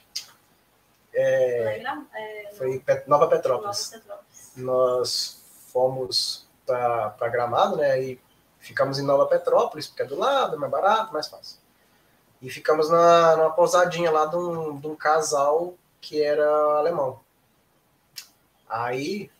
É, a gente passou o ano novo com eles. A gente passou o ano novo com eles tal. É, e foi, a, o papo foi tão legal porque, tipo, para você ter uma ideia, teve um dia que a gente chegou lá, era 4 horas da tarde. Foi é, 4 horas da tarde, né? Deu 4 horas da tarde, a gente ia sair para curtir Gramado e a região, só que mudamos de ideia. A gente sentou na cadeira e ficou conversando com os dois. Ficou conversando até duas horas da manhã. Ficou conversando com, com o senhorzinho lá, com a senhorinha, até duas horas da manhã sabe? Aí eles contando a história de vida deles, que é, eles foram um dos primeiros que chegar lá e tal, da família dele lá, que então, é uma cultura diferente, né? Aí no outro dia eles viraram e falaram assim: vocês querem tomar chimarrão? Aí nunca tinha tomado chimarrão, e a Carla também não. Aí eu falei: beleza, vamos, só que vocês vão tomar do jeito tradicional. Aí eu virei e falei assim: ah, tem um jeito específico? Ah, aí eles falaram: a gente tem, Aí eles nos ensinaram a fazer o chimarrão, nos ensinaram a tomar do jeito certo, que tem que fazer uma roda, aí tem que a pessoa que faz o chimarrão, ela tem que tomar o primeiro gole e cuspir, aí depois a primeira tem todo o ritual, eles nos ensinaram. É, a gente, é, e aprendemos e gostamos. Eu, é, cara, acho que a experiência com o casal lá fez a gente gostar mais ainda do chimarrão. Porque eu achei, eu achei, eu gostei muito. E a experiência que a gente teve com eles lá foi, foi, foi, foi extraordinária. Tanto que já voltamos dessa viagem, já comprando a erva, já comprando a cuia, já tomando às vezes. Não quando tá muito quente, mas a gente, aí a gente toma quando tá um pouco mais frio. Uhum. Eu gosto, cara. Eu gosto. Gosto muito. É, na volta. Na volta dessa viagem, eu finalmente consegui comprar a guampa, né? Que é o chifre Agora eu vou tomar o um negócio a moda raiz mesmo. no chifrão do bicho. E comprei mais erva sempre que eu vou lá no Mato Grosso do Sul, aquela região ali de Ponta Porã, né, que é a princesinha dos ervais, aí eu sempre trago. Aí comprei e agora tá quente, vou aproveitar para tomar no trabalho, quando sair, final de semana, que é refrescante. E é interessante que quando a gente toma, remete àqueles momentos, né? Eu aprendi a. tomei gosto pelo tereré a primeira vez que eu saí do Brasil. Foi uma viagem que eu fiz para Dourados. E aí eu conheci amigos lá, que eu até revi agora. E de Dourados já estava perto.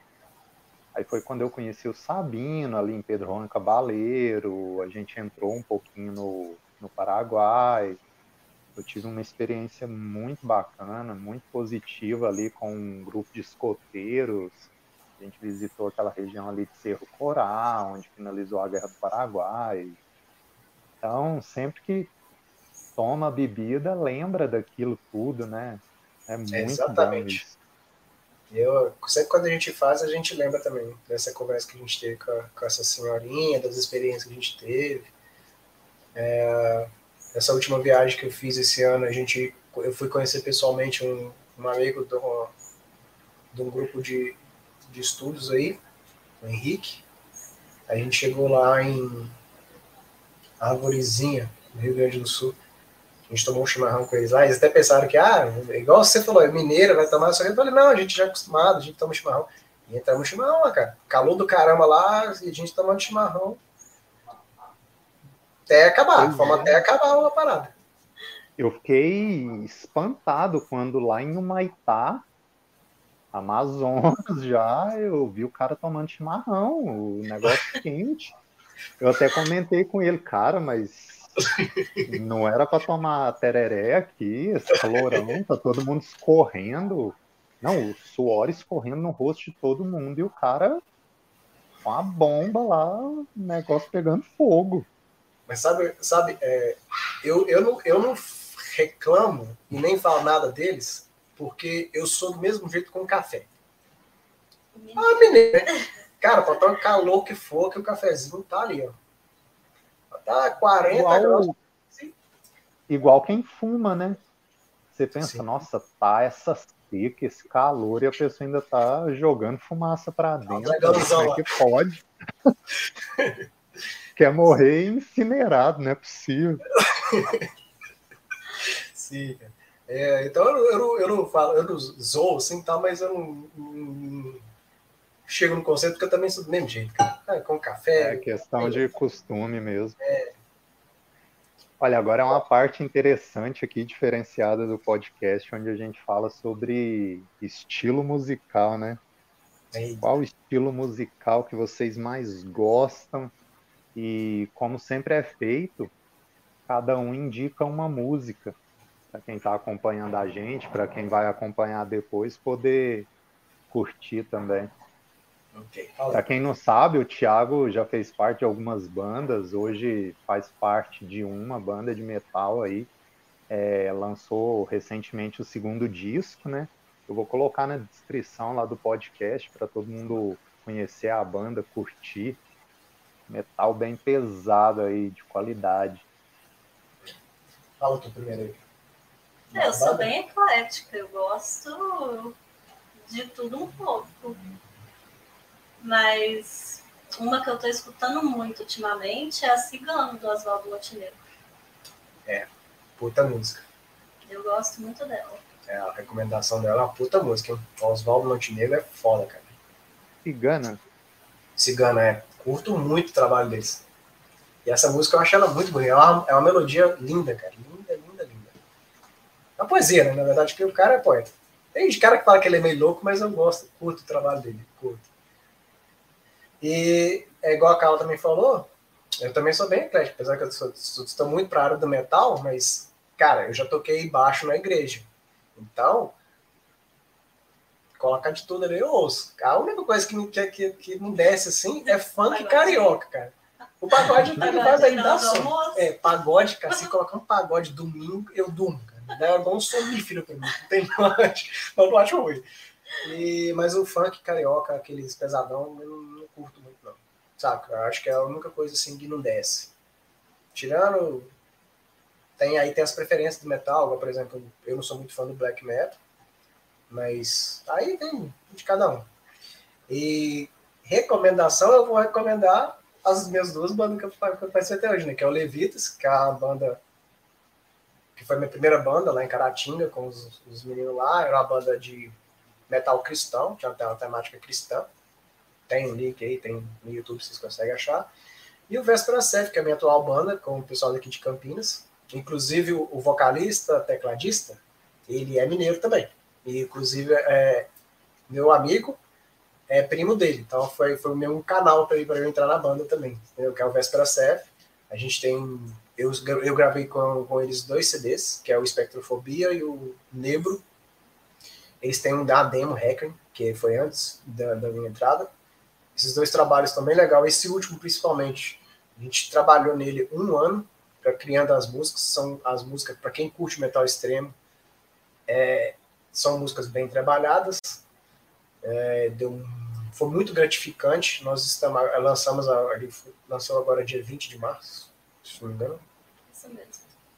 É, e tá em todas, tem todas as plataformas digitais, Spotify, tudo, você acha ele aí.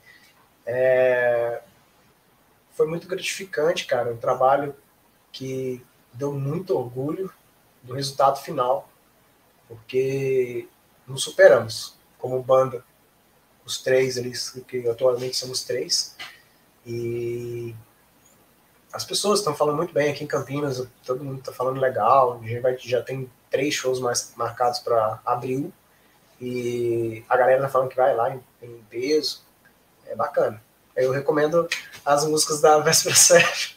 Fazer um mexer, né? Show, claro. Aí na indicação lá eu já jogo o disco completo, que aí o pessoal é. já, já curte. É, pra jogar no, no YouTube tem ele completo. Show. Talvez um caminho para viajar pela Europa seja turnês por lá também. Porque Sim, lá é, é muito valorizado, diferente daqui, né? Grandes bandas do metal nacional aí, inclusive, foram fazer o nome lá fora, né? E depois já voltaram consagradas. Porque parece que o que é valorizado na gringa, aqui também vai ser valorizado. Agora, se ficar só por aqui, parece que o pessoal deixa de lado, né? É. é atualmente a gente está. É, tem os custos, né? Apesar de a gente ter feito é, independente, eu mesmo ter gravado a, a, as paradas e tal, só que tem custos né, elevados para fazer o trabalho, e agora a gente vai fazer a prensagem física do, do, do, tra do trabalho. Então a gente vai ver essa prensagem e após isso nós vamos procurar uma como é que fala? assessoria. Então eu acredito que a assessoria vai dar uma melhorada nessa questão de procurar coisa até talvez fora do país para fazer. Aqui em Campinas tem muita banda que faz show fora, é, até no metal, é bacana. E eu creio que as coisas po possam melhorar, sim, para esse lado. E uma curiosidade, que até brinco com o pessoal lá da banda, é que a segundo, o segundo país mais, que mais ouve a nossa música né, pelo Spotify é a Rússia. Os russos gostam bastante. Então, a gente tem a Rússia em segundo lugar, e depois vem Azerbaijão, Cazaquistão, só que aquela galera lá do leste europeu.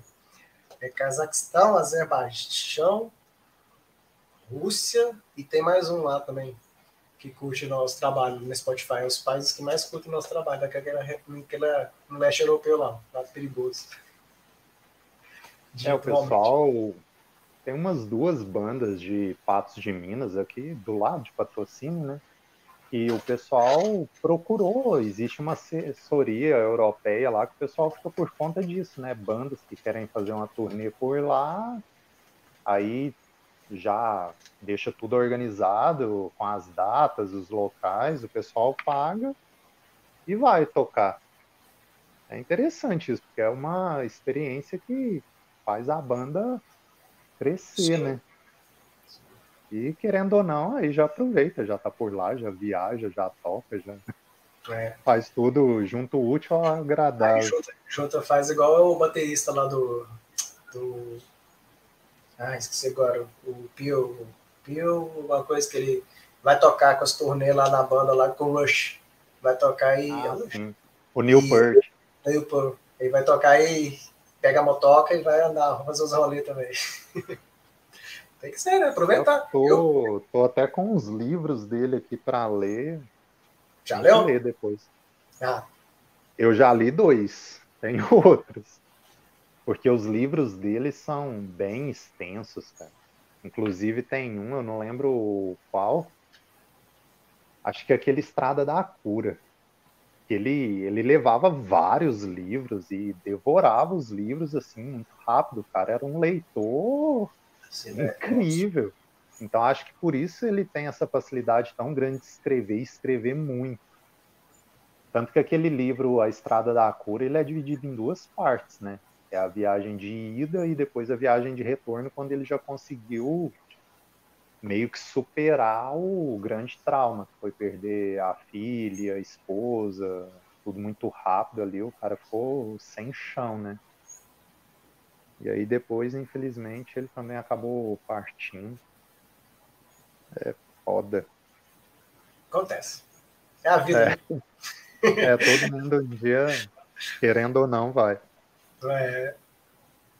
Indiquem três lugares no Brasil e fora dele também, para que a galera possa colocar na listinha ali para conhecer depois. Pode ser lugares já visitados ou lugares que vocês também desejam conhecer. Camusim, com certeza. Camusim, Santa Maria, Maranhão. Lençóis. Santo Amaro é onde a gente dormiu. É. Sim. E mais a terceira. E onde. Três lugares, a gente, né, mas é. Ó, Machu Picchu é... a gente não foi, mas a gente é, vai. Mas tem. Como dizem, como posso dizer assim, o meio lado. O, que a gente curte o meio lado B, né? Vamos dizer assim. Santa Amaro do Maranhão, que todo mundo, quando vai para os lençóis maranhenses, vai para Barreirinhas. Uhum. Eu não gostei de Barreirinhas. a gente não gostou de Barreirinhas, preferiu Santa Amaro. Porque, cara, Santa Amaro tem. É, só do fato de você já estar dentro das, do, do parque, já é uma maravilha, né? Porque Barreirinhas tem que até para chegar no parque é quase uma hora. Então, e, Barreirinha, e Santa Amaro é muito bonito. É, te dá a possibilidade. Sim, lugar bacana e te dá a possibilidade de visitar os lençóis o ano inteiro. Tanto quando a gente foi, não era época de, de, de, de nada, e mesmo assim encontramos lençóis com pouca água, mas tinha lá ainda, saca? É, tinha até peixinho, sim, tinha os peixes lá, tal, bacana. Tá um Santa Amado, Maranhão, é o lado B, digamos assim. O lado B de Jericoacoara seria Camusim, que é do lado de Jericoacoara também, acho bacana. E todos os passeios de Jericoacoara você pode fazer de Camusim Camusim eu acho muito bonito. Inclusive tem um passeio que a gente não fez, que, mas que aí deve ser muito louco, que você sai de Camusim pela praia e vai até Jericoacoara. Então acho que aquela região ali também deve ser muito louco. E um outro lugar, terceiro lugar que a gente vai formar seria Machu Picchu. Eu acho que é um lugar aí meio muito místico, né, aqui no, na América do Sul, que eu acho que a galera deve ir. É, é, é meio triste falar só três, porque eu mesmo se eu fosse falar todos os lugares que eu quero ir, não, não parava hoje aqui. Ficar com três horas de live eu estaria falando em uhum. lugares, saca? Porque tem muito, cara. Se pega igual você foi lá para. Para. Para Marimbo. Para Maribo. É, pô, que lugar massa, cara. Saca? Tipo, você chegar lá e ver que as pessoas lá, tipo, culturalmente falam já cinco, seis línguas lá, pelo fato da região ser uma mistura louca lá, saca? É uma, é uma é, é, essa, essa, troca cultural é, vale demais a pena, saca? Eu, eu curto muito isso. Então, se for ficar falando aqui, é, até amanhã. É, Paramaribo realmente é uma capital distinta, cara. Lá é incrível. Inclusive, na época, eu vi um local lá falando de sete religiões é, convivendo entre si pacificamente na mesma cidade. E não é uma capital gigantesca. É uma cidade, digamos assim, normal, não é tão grande. Inclusive, é o único local do mundo, é, se não me engano, tem uma sinagoga e uma mesquita lado a lado. Então todo mundo convive em paz ali com essas diversidades, diferenças religiosas, políticas, sociais. É um local. É, cara, eu, eu acho isso interessante demais. Muito interessante. Você vê, igual você falou aí, você vê igual para. Você sabe, você vê esse pessoal aí lá na. Igual aí, da, sinagoga, da mesquita, você vê o, o, ali no, no leste, no leste, não, na Ásia, também tem, tem uma parada religiosa ali muito complicada na Tailândia ali com os países vizinhos ali, que os muçulmanos ali são bem radicais também, uma parte ali. E você pega aí uma, uma capital, num, num país igual o Suriname, todo mundo tranquilo, paz, amor. Tá, tem os problemas, mas é possível conviver junto sem, sabe, querer matar o próximo, sem querer fazer mal, sabe? É possível ter essa convivência, essa tolerância Acho que a gente precisa mais disso hoje, sabe? Ser um pouco mais tolerante. É Com tudo certeza, empatia, né? É, cara, hoje é tudo 0,80. Ou é isso, é do hum, acho que tinha, sempre tem o meio termo, assim, é, é possível. Eu, creio, por mim, sabe? Hum, esse lado A, lado B, para mim, não, não, não presta. Com certeza. Até porque se todo mundo fosse igual, que graça teria, né? Nossa. Pensa, todo mundo pensando da mesma forma, vivendo da mesma forma, igual um boneco do sistema. Tipo aquele clipe lá do Pink Floyd. Seria Imagina, não? Pois é. O, eu, o, que eu, o que eu adoro nesse Brasil nosso aí, igual, é, é, é essa diferença, cara. Saca? Eu saio daqui, ir pro sul, ver que é, uma mentalidade totalmente diferente. Aí eu saio daqui, a gente ir para o Nordeste lá, que é outra coisa totalmente diferente. Os sotaques das pessoas, é, as comidas, as situações também é, adversas, né? Igual teve uma situação que cortou o coração da Carla e o meu. que foi quando a gente na Bahia, quando a gente estava atravessando a a gente saiu de Tocantins e atravessou aquela a BR principal lá 261, 265, acho, que passa lá na, na Chapada Diamantina. E antes um pouco da Chapada Diamantina passa pelo sertão, né? Lá da Bahia e tal. A gente passou na, naquelas cidadezinhas que você vê que nas casas não tem caixa d'água, não tem nada, você tem uma caixa d'água no meio da, da, da, da, da, da cidade e as pessoas vão lá pegar água. Aí a gente passou na cidadezinha que a menina pediu, meio que implorando, chorando, para a gente trazer ela na moto. Pra gente trazer ela na moto, cara. Saca? Tipo, a menina. E a mãe que... dela mandando ela embora. É... Vai, pede pra eles te levar. De moto, cara. Isso, isso cortou o coração, cara. Saca? Ver tudo isso foi bem triste. E essas experiências, assim, engrandece, vamos, posso dizer, saca? Porque foi triste. A gente dá mais valor pro que a gente tem das pessoas, pela vida, pelo dia em si. Sim.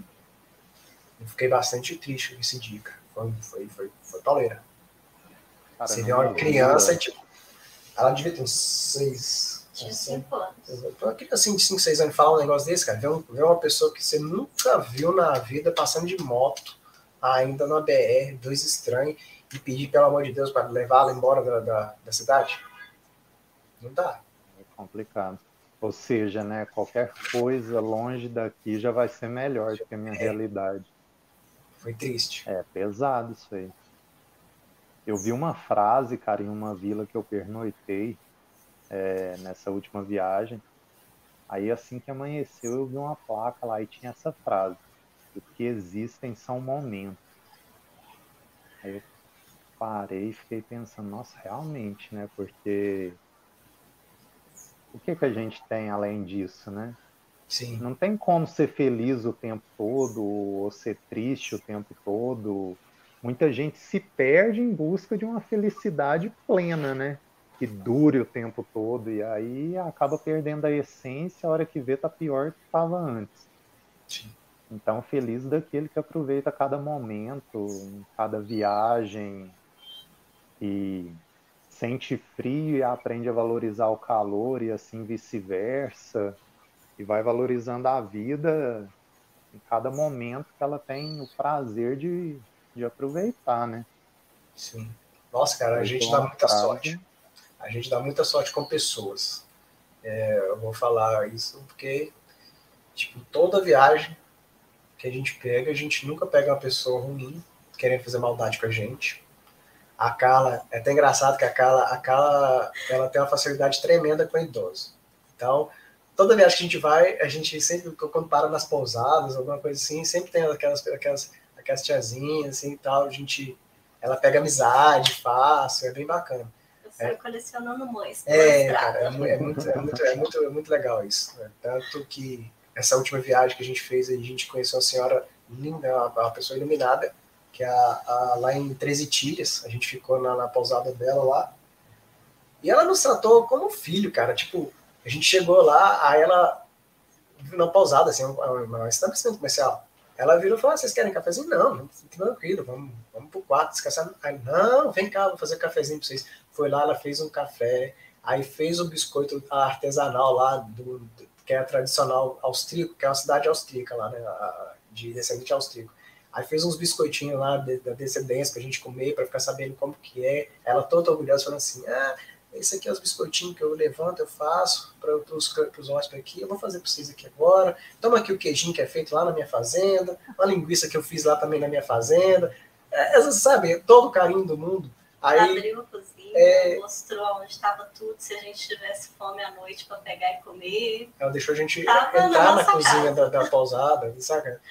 É, a gente sempre dá sorte. Essa foi a, essa viagem nova Petrópolis também. É, o norte, a gente pegou também muitas pessoas legais lá. A gente sempre encontra pessoas maravilhosas na nossa viagem. Nunca tivemos problema com ninguém. Graças a Deus. Até lá no Paraguai. Até no Paraguai, que todo mundo falava que, velho, graças a Deus, foi sensacional pra gente. Acaba que a gente recebe aquilo que a gente fornece também, né? Aquilo que a gente é acaba voltando para a gente. É muito bacana. É igual eu te falei. Ele perguntou aqui em, qual parte do Brasil nas viagens que vocês acharam as pessoas mais receptivas? Tá, é um consenso nosso, né? Eu acho que o Nordeste em si ele é mais receptivo. As pessoas são mais receptivas porque o Nordeste são as pessoas mais alegres. É, o, todo o ambiente lá é, é, um, é um pouco diferenciado. Por causa do calor, é, acho que é até por causa do calor e tal. E o frio é um pouco, as pessoas são mais, um pouco mais reservadas. Agora tem uma exceção. 13 tiras é bem diferenciado do estereótipo sulista, vamos dizer assim. Porque as pessoas lá, em 13 tiras, agiram até mais receptivas que ele no Nordeste. Todo mundo parava para conversar, queria saber o que, que a gente estava fazendo, se a gente precisava de alguma coisa, se queria saber onde que a gente ia comer, queria dar a opção da gente beber cerveja, da gente almoçar, chamou para a gente comer na casa deles, queria saber é, onde quando, a gente estava dormindo. É, onde a gente estava dormindo. Cara, 13 tiras é, é, um, é tipo uma. É tipo é um gramado ali, só que bem diferente. Eu me senti em Minas, vamos dizer assim, a, hospitalidade mineira, assim, vamos dizer assim, sabe? Foi, cara, sensacional 13 tiras. Foi casa de mãe 13 tiras. É, é, eu creio que seria isso, Snyder. É, o Nordeste é, é, mais receptivo, mas essa sessão de 13 dias aí foi espetacular, cara. Tirou todo, todo o estereótipo sulista assim, de ser um pouco mais reservado. Porque, eu vou, dar, eu vou falar do seu reservado, porque a gente passou por, por uma situação engraçada em Pomerode. É. a gente chegou em Alfredo Wagner, lá um pouco antes ainda de Pomerode. A gente parou no posto. Aí o, o frentista olhou pra gente e falou assim: vocês estão indo pra onde? Aí eu falei: ah, nós vamos visitar Pomerode, não conheço, tal, não quero ir lá conhecer. Ele virou assim, na seca, falou assim: ó, vocês não seriam bem-vindos lá uns anos atrás. Aí eu e a Carla olhando meio assim: oi? Por quê? Aí virou assim: por causa das suas cores. Eu, nó. Pela primeira vez, isso, cara, tem pouco tempo, isso no Brasil, sabe? Ele falou desse jeito, por causa da sua cor. Eu olhei e falei, nossa, sério? É, sério, vocês não seriam bem-vindos lá. Aí eu olhei, fiquei nem sim, né? Porra. Aí eu fui para Pomerode, chegamos em Pomerode e realmente sentimos. muito mal. A gente, a gente sentiu. Não fomos mal, assim, ninguém tratou mal, mas a gente não sentimos que fomos meio assim. Quem são esses dois? Não tratou mal, mas também não tratou bem. É. Eles são bem tipo... reservados. E a gente entrou no restaurante, o povo foi, ficou olhando, falando assim, sabe? Eles foram mais educados no é... restaurante, não queria nem atender a gente. Foi, foi, foi meio estranho Pomerode saca? Aí você fala assim, ah, tá certo, os caras é descendente alemão lá, o pomerano e tal. Cara, não, não é por causa disso. Porque eu tive a, é, a oportunidade de ir na maior colônia pomerana do Brasil, que não é em Pomerode, fica em Santa Maria do Jetibá, lá no Espírito Santo. Eu fui lá no casamento de uma pessoa lá que a gente foi, um amigo nosso. Cara, o povo lá é um amor, de, um amor. Nos trataram super bem, eu fiquei lá um tempão, deu uns três dias, ou menos, né? uma cidade pequenininha, não tem nada para fazer, mas fiquei lá uns três dias. Comida deliciosa. E fui totalmente muito bem atendido, muito bem recebido lá. Então não é porque eles são é, pomeranos que eles são, vão tratar as pessoas de pele mais escura igual a gente, diferente. Não seria por causa disso. Porque os pomeranos de Santa Maria do Jetibá nos trataram normalmente entendeu? Lá é porque. Assim, assim como em Blumenau, eu tenho um amigo lá, o Ricardo, cara, já passei Natal com eles, e quando eu tô lá é como se eu fosse irmão dele, filho ali, do pai da mãe dele. Cara, ali eu tô. eu tô como membro da família quando eu tô lá. é incrível uma família que eu tenho como a minha mesmo, quando eu vou lá para o sul, quando eu estou lá em Blumenau. Mas são coisas que não dá nem para explicar, né? Uma vez na Bolívia, lá em Copacabana, região de turismo e tudo, teve uma mulher lá que eu perguntei o preço de uma mercadoria, ela falou que não vendia. que era para eu ir embora, aí você pensa, mas Olha. como assim, né, gente? Acho que se ela pudesse, ela pegava uma vassoura e me tocava de lá. então são casos que a gente tem que deixar à parte, né? Deixar de lado. São casos isolados. Sim, assim como sim. que me aconteceu na Colômbia, lá do assalto, a mão armada. Cara, um país que eu gostei tanto, se fosse para falar ah, América do Sul, depois do Brasil, qual o seu país favorito? Eu diria Colômbia, um país que eu amei, as pessoas de lá e tudo. Se parece muito com o Brasil, eu sempre digo isso. O Brasil e a Colômbia têm uma similaridade incrível. Mas aconteceu esse fato isolado, quando eu já estava quase saindo do país, fui assaltado, mas isso não define o local, né? Não. Assim como já aconteceu com vários turistas no Rio de Janeiro ou São Paulo. São fatalidades. Eu acho que a gente não pode confundir as coisas, né? Ah, eu dou exemplo mesmo do lá na divisa do Paraguai. Se fosse olhar isso, né, eu não, não iria na Argentina, porque na divisa do Paraguai com a Argentina, eu quase fiquei preso no limbo. Porque é, a gente deu a saída do Paraguai, e quando você dá a saída lá naquela, na, na fronteira lá, é, meio que você não pode entrar, voltar com o seu veículo, né? Quando você dá a saída lá, você pode voltar com o seu veículo para o estado, para o país. E aí eu fui dar entrada na, na Argentina, fui muito maltratado. Parece que a mulher, a mulher acordou no dia que queria se fuder com todo mundo. Né? Ela só olhou pra gente assim, apontou um papelzinho no negócio assim. E não respondeu, não, só apontou assim. Aí lá tava escrito lá, sem reserva não entra no país. Aí, porra, né, mas, nossa, tem que fazer uma reserva no hotel para apresentar aqui para entrar. Aí ela, é. Aí eu falei, puta, fudeu. No, no, a, a, a alfândega lá, ela fica no meio do nada, não tem, não tem cidade para trás, não tem cidade para frente, não tem nada. Aí eu olhei sinal de celular, sem sinal de celular, a mulher falou assim, posso, posso sair daqui. Aí eu, aí eu, putz, aí eu saí, fui no Paraguai, cara, aí não tinha nada para me dar suporte também. Eu falei, vou ficar preso aqui no limbo, né? Não posso sair, não posso voltar pelo caminho que eu fui de moto, não posso ir para frente. Aí, rapaz, dei a sorte que a gente voltou, aí encontrou um cambista paraguaio lá, por isso que eu falo dos paraguaios, que os caras são, são foda.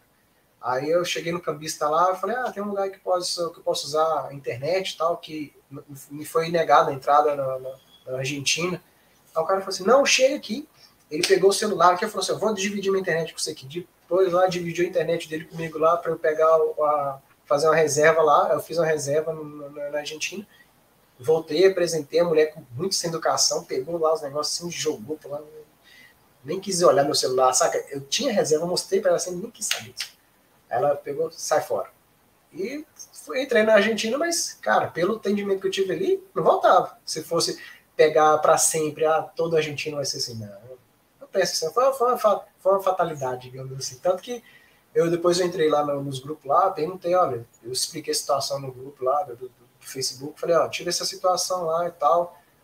As pessoas tudo falaram assim, ó, já passei três vezes, nunca tive problema, já falei que ia acampar, nunca pediram, você teve, você foi infeliz. Eu falei, ah, beleza, normal então. É, levei, levei como experiência, né, saca? Nem, não vou ficar. Você tem que estar na cabeça com isso. Não teve muita coisa dela para frente ainda. Eu peguei aquele, aquela região norte lá da Argentina, quente pra um caralho lá, sem nada para fazer lá.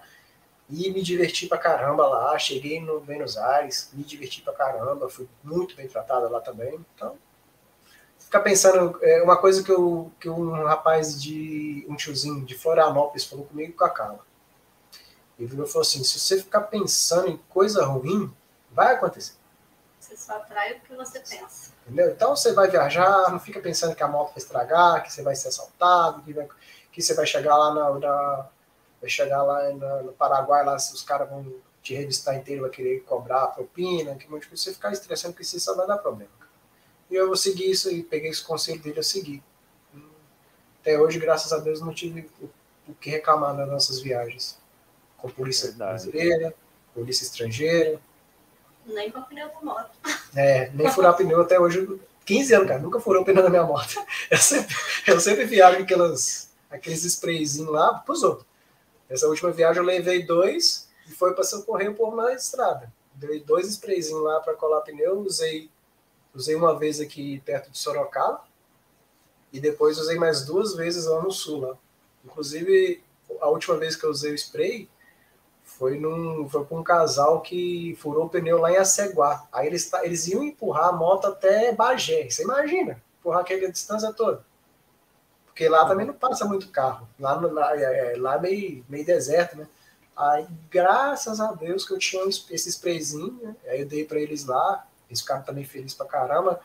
E não, não andaram, né? O importante é não andar com a moto com o pneu furado. Aí conseguiu encher um pouco, eles foram embora para Bagé. E é isso, cara, nunca usei. Espero que quando eu precisar alguém me ajude também. Esse lance que você falou de fronteira aí, eu acho ridículo, cara, cobrar uma, uma reserva em hotel. Porque tem país, mesmo que seja um país grande, aí uma reserva vai definir sua viagem toda, depois você não vai ficar em lugar nenhum mais. E quem acampa? É, pois é. Viaja acampando, entendeu? É foda. Eu fui tentar. Nossa, tentar é até ridículo tentei, isso. É, eu até ia tentar é, conversar com a mulher e falar assim, ah, mas tem pessoas que acampam, mas e pelo jeito que ela já tratou, sabe, ela nem olhar para mim, sabe, a pessoa, do jeito que ela fez lá, só apontou o papel na parede, eu falei que não teria nem como conversar com a pessoa. Não sei se é, ali talvez tenha alguma rixa aqui com, com, com os paraguaios ali, saca? Não sei. É, tem fronteira que é complicada. O pessoal é. não gosta que fica cruzando por ela. Mas quando eu atravessei a Guiana, cara, me pediram isso aí. Aí eu falei, eu vou ficar na casa de um amigo. Eu vou ficar na casa de um amigo lá na capital. É, e anotaram. Eu passei o endereço, eles anotaram o endereço lá, o contato dele, tudo. Eu, Será que ligar? É, também não, né? Ligar, ligar não, né? Quer anotar, anota aí, né? Mas eu demorei três dias para chegar lá na casa dele. E aí, eu fiquei onde nesses três dias? Por isso que eu te falo, é algo ridículo. É, né? Não faz sentido algum isso aí. Não dá, não. Isso é só para atrapalhar o cara viajar. É, só porém. Eu não sei se pararam agora com esses exames aí, mas pensa, se o cara for fazer uma viagem aí cruzando de país em país na América do Sul, fazer aquele exame lá, o PCA. Tem que ah, fazer ah, 24 vai. horas É, eu tenho, tenho uns chegados mesmo Vai, vai perfurar até o cérebro do cara. Imagina fazer aquelas partes ali na, que fica saindo da Argentina entrando no Chile ali. Na... pois é. Sair de um país para entrar no outro. Tem que fazer toda hora. Não dá, não, cara. Tá doido. Haja nariz, né? tá louco. Nossa, cara. Bom, agora a gente já vai encaminhando aí para o final do podcast. Já, já tem uma hora e 46 minutos. E aí eu tenho alguns pontos aqui. A gente faz um bombardeio aqui bem rápido. E aí cada um responde da sua forma. A gente tem uma participação aí dos dois.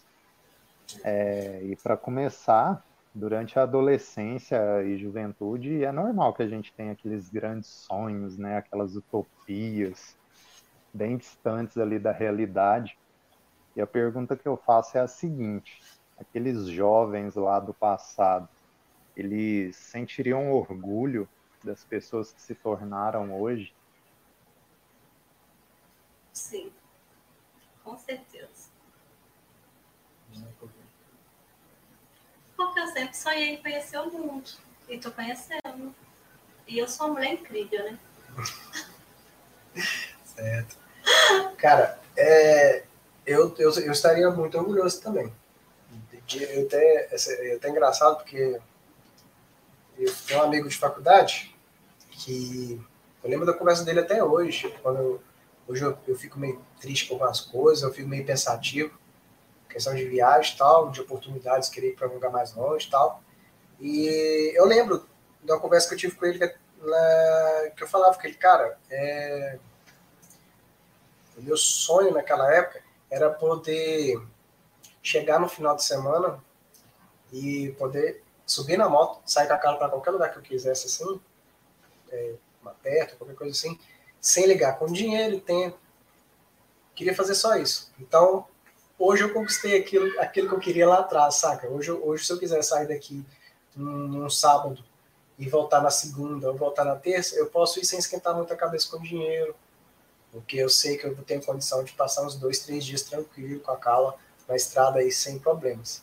Então, esse, sonho de, de que eu tinha lá atrás, eu, hoje eu já tenho. Então, eu estou feliz. Claro, tenho vontade de, sei lá, sair daqui vai para um Prudão Bay lá. Pô, bacana. Mas não tá no meu, no meu orçado ainda. Talvez se fizer igual o. Ai, que carinho que você, você fez o podcast antes? Antes de mim, eu acho, o, que ele. Que ele, ele hum, não. É que ele, ele comprava moto nos trechos, saca? O Deonir.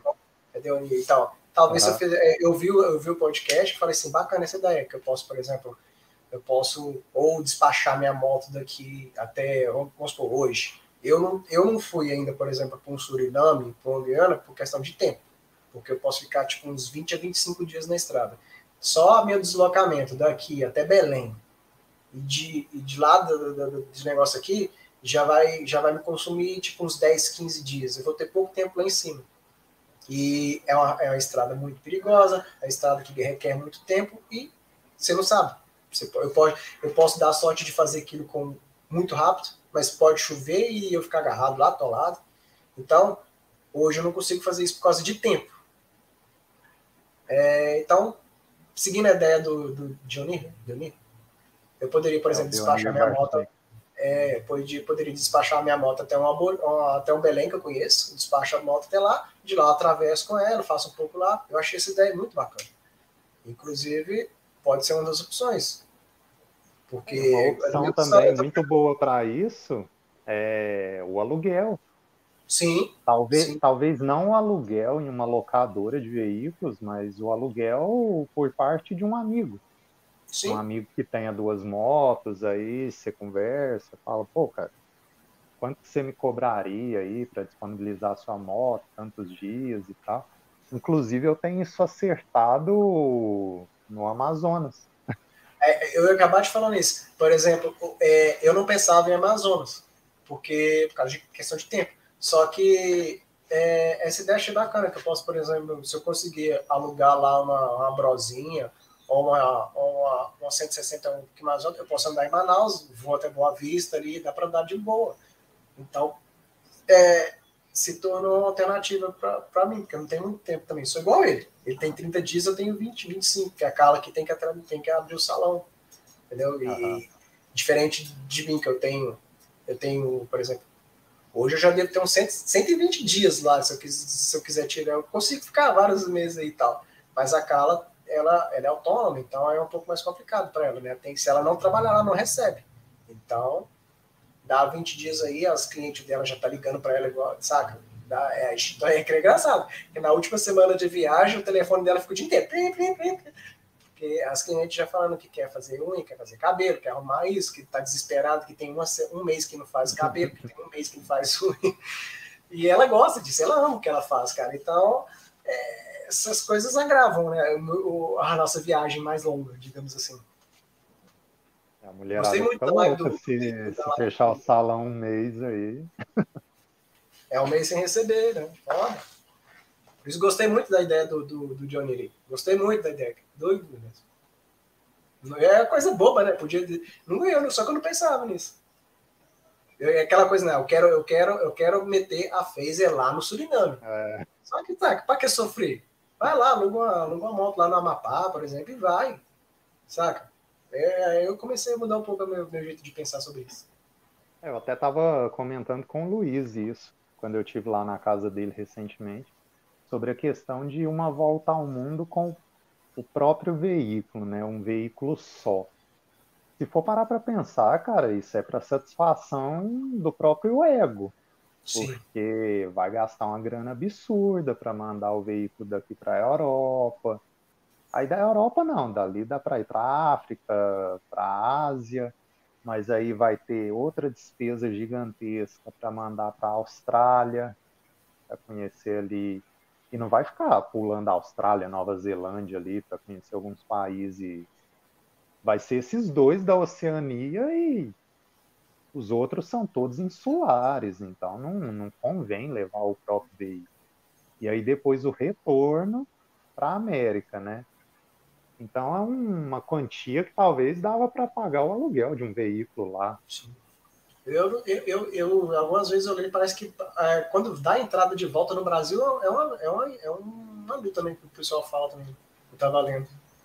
Porque tá, algumas pessoas preferem desembarcar a moto na Argentina ou em outro país do que desembarcar no Brasil, porque o preço fica impraticável. É. tenho muita vontade de um dia alugar uma KTM para rodar na Austrália. Apesar da KTM não ser de lá, eu não sei porquê. Falou em KTM, eu já associo logo à Austrália. Não sei se pela cor laranja e o Outback lá. Então, o Toby Price também. Então, tem toda essa, essa mística. Eu, eu Bom, vou falar qual... que é, primeira, primeira viagem para fora que eu quero fazer, que for para lugar assim, seria os Alpes lá, cara. E seria numa moto tipo a KTM também. Porque é tudo a ver ali, né? Você tá na, da Áustria.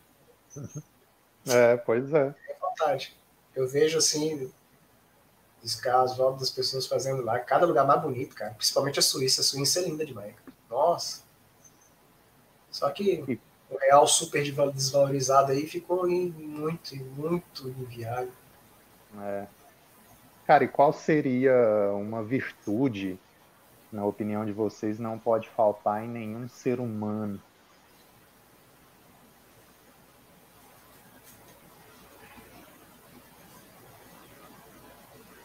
Eu acho que saber se colocar no lugar do outro. Empatia. Empatia. É, e eu acho que além da a empatia puta coisa, mas eu acho que ainda é a tolerância. É muito importante que às vezes, quase sempre, o pessoal esquece disso, né? É, atualmente tá reclama, tá muito... O pessoal reclama muito, mas não faz questão de ser aquela diferença que ele tanto busca no mundo, na sociedade, né? Isso que é o, o incrível. É. A incógnita que ninguém consegue encontrar a solução para ela, né? Né, hum. acho que empatia e tolerância é uma coisa que falta muito hoje em dia. Não falta, saca? Às vezes, só a pessoa ter paciência de ouvir o que a outra pessoa está passando e tal. Mesmo que você não concorde com aquilo, mas, tipo, saca? Ouve. Ah, não concorda? Fica calado. Não bate boca, saca? Hoje, tudo, hoje pra tudo, todo mundo tá certo. Ah, sabe? Ah, se eu penso A, o que eu penso é o certo. Um B que se foda, sabe? Não, não é isso, cara. Não, o mundo não é preto e branco. Apesar da minha cabeça ser, ser assim, é, o mundo não é, né? Eu sou muito lógico para as coisas, né? mas eu sei que o mundo não é assim. E se tudo acabasse hoje, vocês estariam satisfeitos? Sim. Com certeza. Sim. Tem muitas coisas Mostra fazer, que a vida tem valido a pena, né? Ah, é, cara. E, Cada segundo.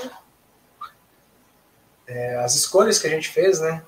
É, nos possibilitou é, fazer muita coisa que a gente queria fazer. Deixa coisas para trás também.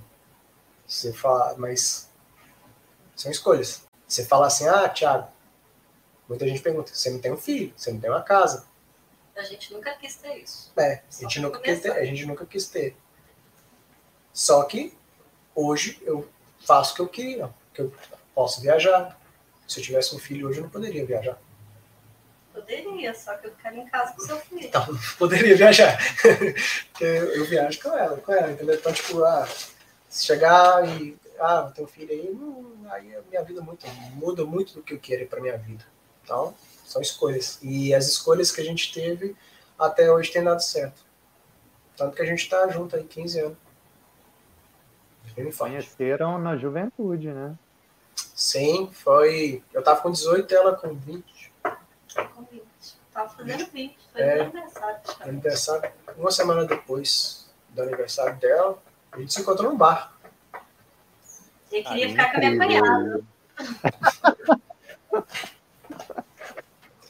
É, foi bem, foi, foi, a gente sempre foi muito engraçado. Isso é bacana, porque é até uma lição de vida, né? Numa geração que, como Luiz Barros definiu, uma geração volátil, onde tudo é descartável, ninguém se importa com nada, mas todo mundo se sente ferido, né? Quando vem do outro aquilo que você mesmo oferece. Aí quando atinge a própria pessoa, parece que ela sente, né? ela não tem a empatia, mas ela, ela sente quando aquilo retorna para ela. E vocês já há tanto tempo juntos, dando certo, compartilhando sonhos, compartilhando momentos, isso é incrível, cara. É um exemplo para toda a sociedade. Como eu disse, um casal espetacular. É, as pessoas até acham estranho, às vezes falam assim, ah, quando a gente fala assim, ah, a gente está 15 anos junto, aí, 15? Porque hoje o normal é você vê muito, muito casal separando com um ano. Teve, teve até cliente da Carla que casou e uma semana depois já estava separando, sabe? então, Cara, teve assim. um podcast, teve um podcast desses famosos aí, de canais grandes do YouTube. Eu não lembro quem era o convidado, mas eu assisti o, o corte, né? E o pessoal compartilha em Reels, Shorts e tal. Aí o cara falando, poxa, o cara vai, casa e passa alguns meses separa. Meu, casou pra quê? Porque não existe, nada justifica um negócio desse. Tem toda aquela preparação, né? A pessoa se conhece, namora, tem um noivado, aí casa e não consegue ficar um ano junto. É algo que, que não entra na cabeça, é uma conta que não bate, né? Eu, eu, eu fico meio, meio triste, assim, vendo, porque, tipo, hoje, igual você falou, é tudo descartável, né, cara? Tipo, você... A minha geração, né, digamos assim, empresa é tudo descartável. Aí, sei lá. Eu acho que as pessoas tinham que batalhar um pouco mais pelo que eles possuem. Sabe? Relacionamento e tal. E tem algum spoiler aí, uma próxima trip? O que, é que vai rolar? Então, é, a, os objetivos nossos esse ano é terminar o, va o Valente de São Paulo e o Nascente. É, a gente quer terminar esse ano. Creio que vai. O, o Nascente, com certeza. O Valente. Vamos também. Também acho que não deve ser muito difícil, não. Falta pouco, e, né? Sim, o, a, o Nascente são 15 cidades só, se não me engano. Falta. Falta Araçari, Araçari alguma coisa aqui perto, e tem é, o núcleo lá de São Paulo, porque eu tenho meio de receio de andar lá e tal, mas tem o um núcleo lá, São Paulo, que aí é de. São Paulo, Poá, Guarulhos, é, aquela, aquela, regiãozinha. metropolitana. É. Vou fazer aquela regiãozinha metropolitana, Araçariguama, e depois tem de Araçatuba para cima, que eles são sete cidades, eu acho só também. São 15 cidades, né? Bem, bem pouquinho. Só que são mais afastadas, né? então eu preciso de um tempo maior é o meu, é o meu problema. É o tempo. Porque, por exemplo, se eu vou para Araçatuba, para lá, eu vou precisar de pelo menos dois, três dias para conseguir fazer algumas cidades e curtir. Eu quero curtir pelo menos uma cidade ali, eu tenho que curtir. Uhum. Então, aí eu tenho que ver um feriado que dê para Carla, porque a Carla trabalha segunda, a sábado. Aí eu tenho que ver, por exemplo, igual abril vão ter dois feriados, mas vão ser feriados na quinta. Então, a feriado na quinta eu não aproveito, porque ela trabalha até sábado. Aí eu tenho que ver esses, esses joguinhos que para conseguir fazer aquela parte lá. Aqui de São Paulo tranquilo, domingo bate e volta eu faço, mas aquela parte lá de cima é um pouco mais complicado. E final do ano, se eu, eu, creio que essas, a fronteira ainda vai estar meio embaçada de viajar, porque esses negócios de fazer PSR e tal, PCR. Então eu devo ir para. Já vai estar aberto. É, mas se tiver meio zoado ainda, eu, a gente vai aqui no Brasil e a ideia é Mato Grosso e Mato Grosso do Sul. É os dois Mato Grosso. Ela é, quer. Pegada do meio do ano também. É, quero ver se vamos. A ideia é Chapada dos Guimarães, Nobres e Pantanal. São. É o que a gente costuma fazer. A gente escolhe uns dois, três objetivos principais ali e o que vier no caminho ali, a gente vai conhecendo, sabe? A gente tem muito disso. Não é, diferente do você que programa pra caralho, eu, eu já não programo tanto assim. Entendeu? A gente vê lá uns dois, três objetivos, aí, tipo, chegamos metade do caminho lá, achando, gostamos de alguma cidade, entra, vai, curte essa cidade, tem muito disso. Muito mesmo. Tanto 13 dias. loucura, quando eu começo com algo, nossa, pareço maluco, cara. Então foi assim com Minas. que a gente até falou que foi uma loucura. Em cinco é, meses, o estado todo. Aí depois, no carnaval do ano seguinte, foi Espírito Santo e Rio de Janeiro. E aí depois foram duas etapas longas em São Paulo e aí fechou o Sudeste, né? Aí agora foi Goiás, o Mato Grosso do Sul está quase finalizado. No meio do ano, Deus permitir, eu quero quero estar tá fechando aí o, o Centro-Oeste. E aí eu tô nessa loucura, cara. Quero ver se até os 35 eu concluo o Brasil todo. E aí eu quero me dedicar mais à família. É... Eu sempre cito esse cara porque é um mais que um amigo, é um irmão mesmo, não um irmão mais velho que eu tenho, o Luiz. Ele falou, cara, prepara, porque você é o aventureiro, o motoqueiro maluco aí que viaja tudo, ou você vai ser o pai de família. Se você optar pelas duas coisas aí, alguma você vai ter que deixar meio que de lado. É, é o que eu falei mais cedo, né? São escolhas. É, eu falei, mas é algo que eu tenho comigo, cara. Se Deus permitir, essa aí talvez seja a maior aventura de todas, né? A paternidade aí daqui a alguns anos. Então eu não quero abrir mão disso. Se me for permitido, né? Porque a gente planeja, mas tem que ver o que, que vem pra gente, né? Ah, com certeza, vai ver um gêmeo, sim. é, eu tirei foto naquela cidade lá, a cidade dos gêmeos, eu não lembro o nome dela. Eu falei, vixe, agora, agora vai. É. Mas aí eu quero ver se eu consigo isso, cara, até os 35, concluir 100% do Brasil e poder falar que, ah, Agora eu já me aventurei. Daqui para frente, onde eu for aqui no Brasil, eu sei onde eu estou indo. Então, se eu quero um pouquinho mais de aventura, eu vou pegar tal estrada, ou então eu vou pela principal aqui, como ser humano normal vai, e aproveitar mais com a família, né?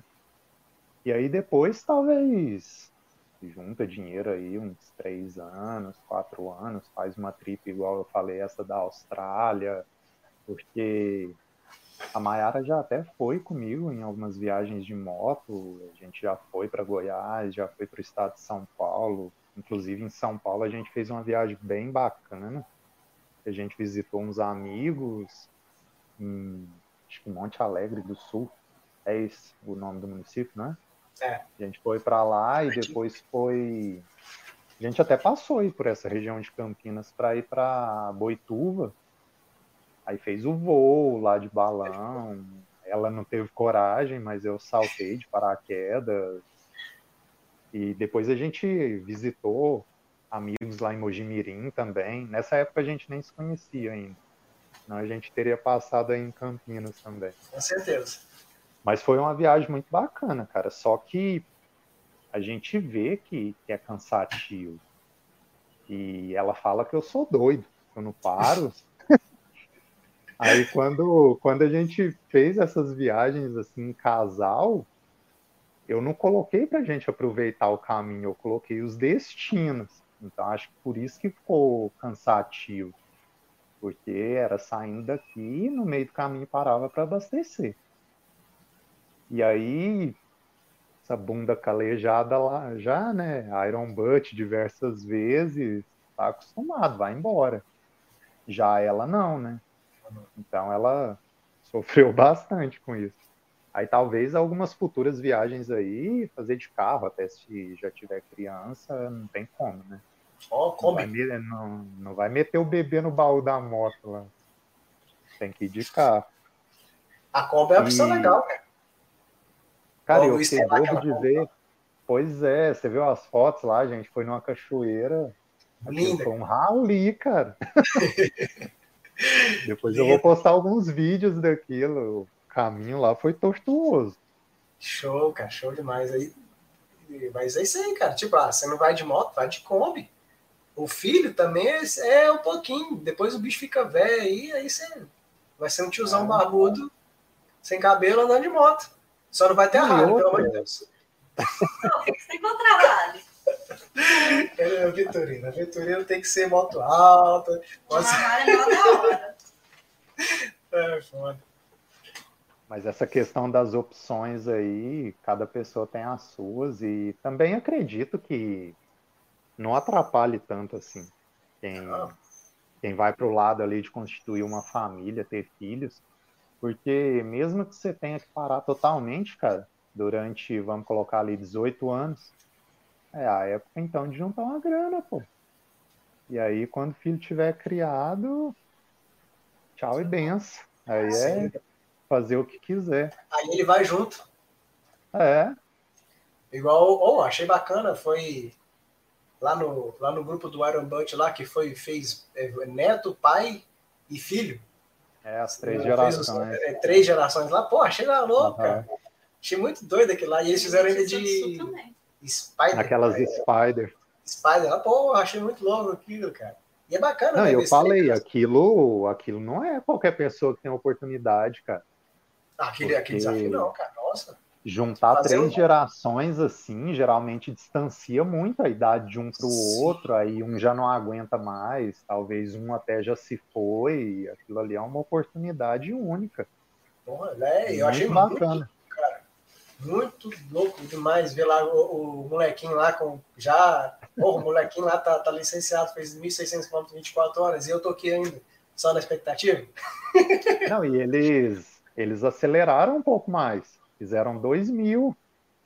Ah, foi 2 mil em um dia. Foi 600. Nossa, aí foi mais é. ainda. Ah, mas aquilo lá também anda, né? Não é igual as nossas 250, né? Pois é. E o que vocês consideram assim mais valioso em toda a vida? Nossa, junto? Ou cada um? Como casal, ou cada um? Companheirismo. Companheirismo. Amizade. Amizade. Isso eu acho que acho que é o que é o que é mais valioso nosso. Acho que isso pega muito. É o que falta em muitos casais, né? Por isso o grande problema que a gente citou aí de casamento que não dura nem um ano. É, porque eu acho que antes de tudo, eu e a Carla, a gente somos muito amigos também, cara. Acho que isso pega bastante tinha um casal, somos muito amigos, ela é minha melhor amiga, ela é minha mulher. Então, acho que isso tem um peso muito grande na, na nossa durabilidade. Isso é interessante, porque vocês se conheceram numa fase da vida em que todo mundo só pensa em farra, né? E Sim. todo mundo geralmente vai para aquele lado ali descompromissado, que não quer nada com nada. E vocês já tinham uma mentalidade totalmente diferente. Então, Exatamente. pessoas bem evoluídas à frente do, do tempo, né? Expectativas aí para o futuro? Cara, eu gostaria muito que essas motos que essas motos barateassem um pouco. Né? tá foda. Tá, tô juntando a grana aí, tem anos que eu tô juntando a grana, pensando que eu ia comprar a moto daqui dois anos. Aí os planos já, já perderam. Mas vai baixar, tipo, a bola tá caindo, as motos também vai cair. Vai... É, é, essa era a expectativa, que eu queria comprar uma motinha maiorzinha quando eu fizesse 35 anos. Só que. Provavelmente agora, uma, uma Tiger? É, cara. A Carla apaixonou. Quando a gente alugou a, a Tiger, até engraçado, ela. Uma situação engraçada, até quando eu cheguei a comentar com você, que ela. ela eu peguei a XCA, né, tal. Aí ela falou assim: ah, mas para que com a moto que esquenta a bunda? Para que, que a moto que esquenta o punho? Não faz sentido. Aí depois, quando ela já estava cansada, estava de noite. Aí eu fui, liguei o aquecedor de banco para ela lá, que aí que esquenta lá, ela falou que relaxou. Aí ela mudou, ela mudou, né, cara? Ela é a moto dos sonhos. Ela mudou, ela fala assim, não, agora você tem que comprar uma moto assim, porque relaxou, né? Dá um conforto, não é só para aquecer. Tá pensando que as pessoas falam, ah, você vai só para aquecer. O aquecimento não é só para aquecer. Se você tá cansado, se liga aquele negócio lá, ele esquenta e relaxa um pouco a musculatura. Então alivia. É, As pessoas não pensam nisso quando fica zoando, saca? Não pensa isso. É, o, o bom de você alugar a moto, igual a gente alugou e ficou seis, acho que foi cinco ou seis dias com ela. Certo? Então, quando a gente você tem mais, mais tempo com a moto assim, você conhece mais a coisa, né? Sabe? Não é um teste ride de 10 km, é um teste ride a gente andou 2 mil km com a moto. Então, a gente andou com a tag, tomou Caiu. capote, andou no asfalto, andou na serra, andou na areia, andou na terra, pegou aquele, aquele trechinho, não sei se você fez de Auruoca até Alagoa, em Minas, que aquela região ali tem uma, é uma estradinha de chão bem ruimzinho. A gente foi por ali, então assim, eu enfiei a moto em lugares complicados, deu para sentir que aquela moto é uma moto que daria a adrenalina que eu busco para andar de moto, saca? Só que com o preço atual tá muito complicado. Então eu, eu espero, eu torço para diminuir, voltar aos preços normais, pelo menos, do que era dois anos atrás. Que uma e moto que era tá bem... na faixa de 30, 40, tá valendo 70. Não dá, né, velho? Não dá. E é uma moto que tá bem acertada agora. A Rally Pro ficou incrível, né? Sim, a, a, as, as duas atuais apesar da, da, da, eletrônica absurda que tem nelas, né? Porque é um agravante para a gente que viaja aí, eu acho, para mim. Mas Não, é. Mas é. E é o futuro. Então a gente querendo ou não, se quiser, a gente for querer pegar uma moto nova, as motos atuais já tem moto baixa cilindrada que já está vindo com mais eletrônica, está vindo aí, vem com as BS, tem outras aí que já está vindo com mais coisas é, é, eletrônica embutida. Então a gente vai ter que acostumar com isso, não tem jeito. Né? É um caminho sem volta, né? A não ser que você pegue uma moto mais antiga. Ou aquela XLR lá que você mostrou. Ah, é. dá, dá, mas é mais complicado também. É a mesma coisa você pegar uma, uma KTM, por exemplo, no 990 lá. Você vai ter que virar um mecânico. Verdade. Bacana. Esse Casimiro ouvi isso. Pô, mas eu sou fã da, da KTM, cara. Eu até mandei uma mensagem para ele nesses dias, falando lá, cara, pô, se eu ver, se eu ver ele aqui em Campinas, eu vou pedir ele para parar para sacar a moto mais de perto, porque é difícil a KTM.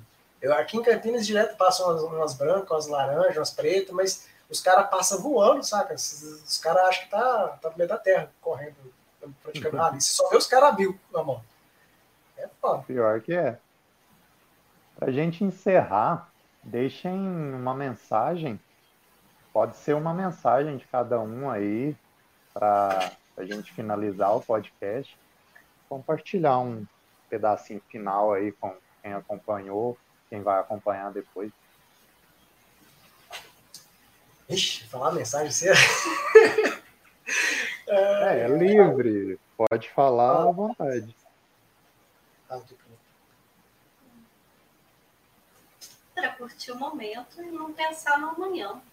A gente só tem um momento. É aproveitar, ter gratidão por tudo, respeitar as pessoas, ter amor ao próximo e viajar muito. É. Acho que minha, a minha fala vai nessa vibe também. Acho que as pessoas deveriam ter mais empatia com o próximo, é, saber se planejar mais, ter uma organização um pouquinho melhor financeira, porque eu vejo muita gente falando que é impossível fazer as coisas aí, mas às vezes a pessoa só não tem um, não, não controla um pouco o gasto, saca? É, eu acho que elas devem viajar para conhecer culturas diferentes, porque você conhecendo a cultura diferente, você dá valor às coisas que você não dava valor. Você consegue ter um pensamento diferente, saca? É, você vê pessoas mais velhas que têm uma, um, vêm de uma cultura totalmente diferente. É, a sua, sua cabeça meio que abre, né? Você vê uma possibilidade de coisas diferentes que você pode aprender dessas pessoas.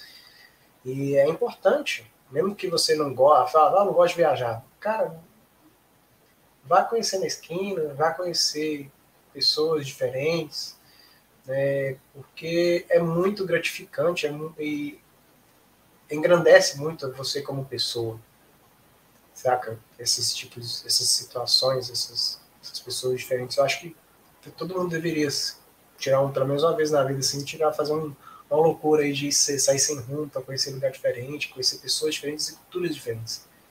A gente aprende, tanto com uma criança quanto com um velhinho. Sim. Cada Cara, um tem um pouquinho a nos dar. Eu, andando no interiorzão de São Paulo, eu encontrei com pracinha, cara, no hotel que eu fui ficar.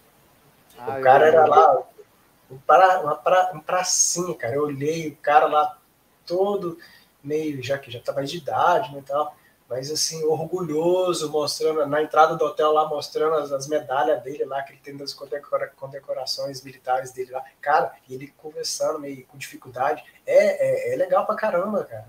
Eu acho que não tem dinheiro que, que compre essa, essa forma de engrandecer que a pessoa pode ter se fizer esse tipo de coisa, saca?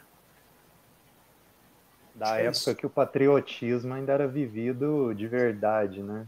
Sim, sim, cara. É, é- é- Foi muito gratificante conhecer aquele senhorzinho. É difícil você ver, você conhecer um, um Sim. cara, um veterano de guerra da Segunda Não, eu até, eu até te falei na época, nossa, onde que é para talvez eu ir lá. Aí você falou que ele estava por acaso, né? Que parece que ele estava ajudando a mulher dele lá. É, ele, ele, é- ele Na é dono do hotel, mas ele não fica muito lá. Ele tá Uhum. ajudando a mulher dele. A mulher dele tá com um problema seríssimo. É, e é cada vez mais raro encontrar um ex-combatente aí da FEB, porque o pessoal, infelizmente, já já tá passando da hora, né? O pessoal tá, tá partindo. Já tá, já. E é curioso isso. Um dia eu comentei, eu já comentei com mais de uma pessoa isso.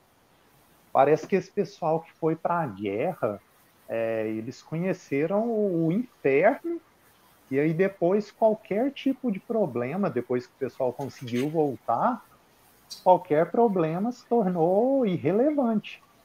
Porque pode reparar, o pessoal foi para a guerra ali antes da metade do século passado e tá todo mundo aí.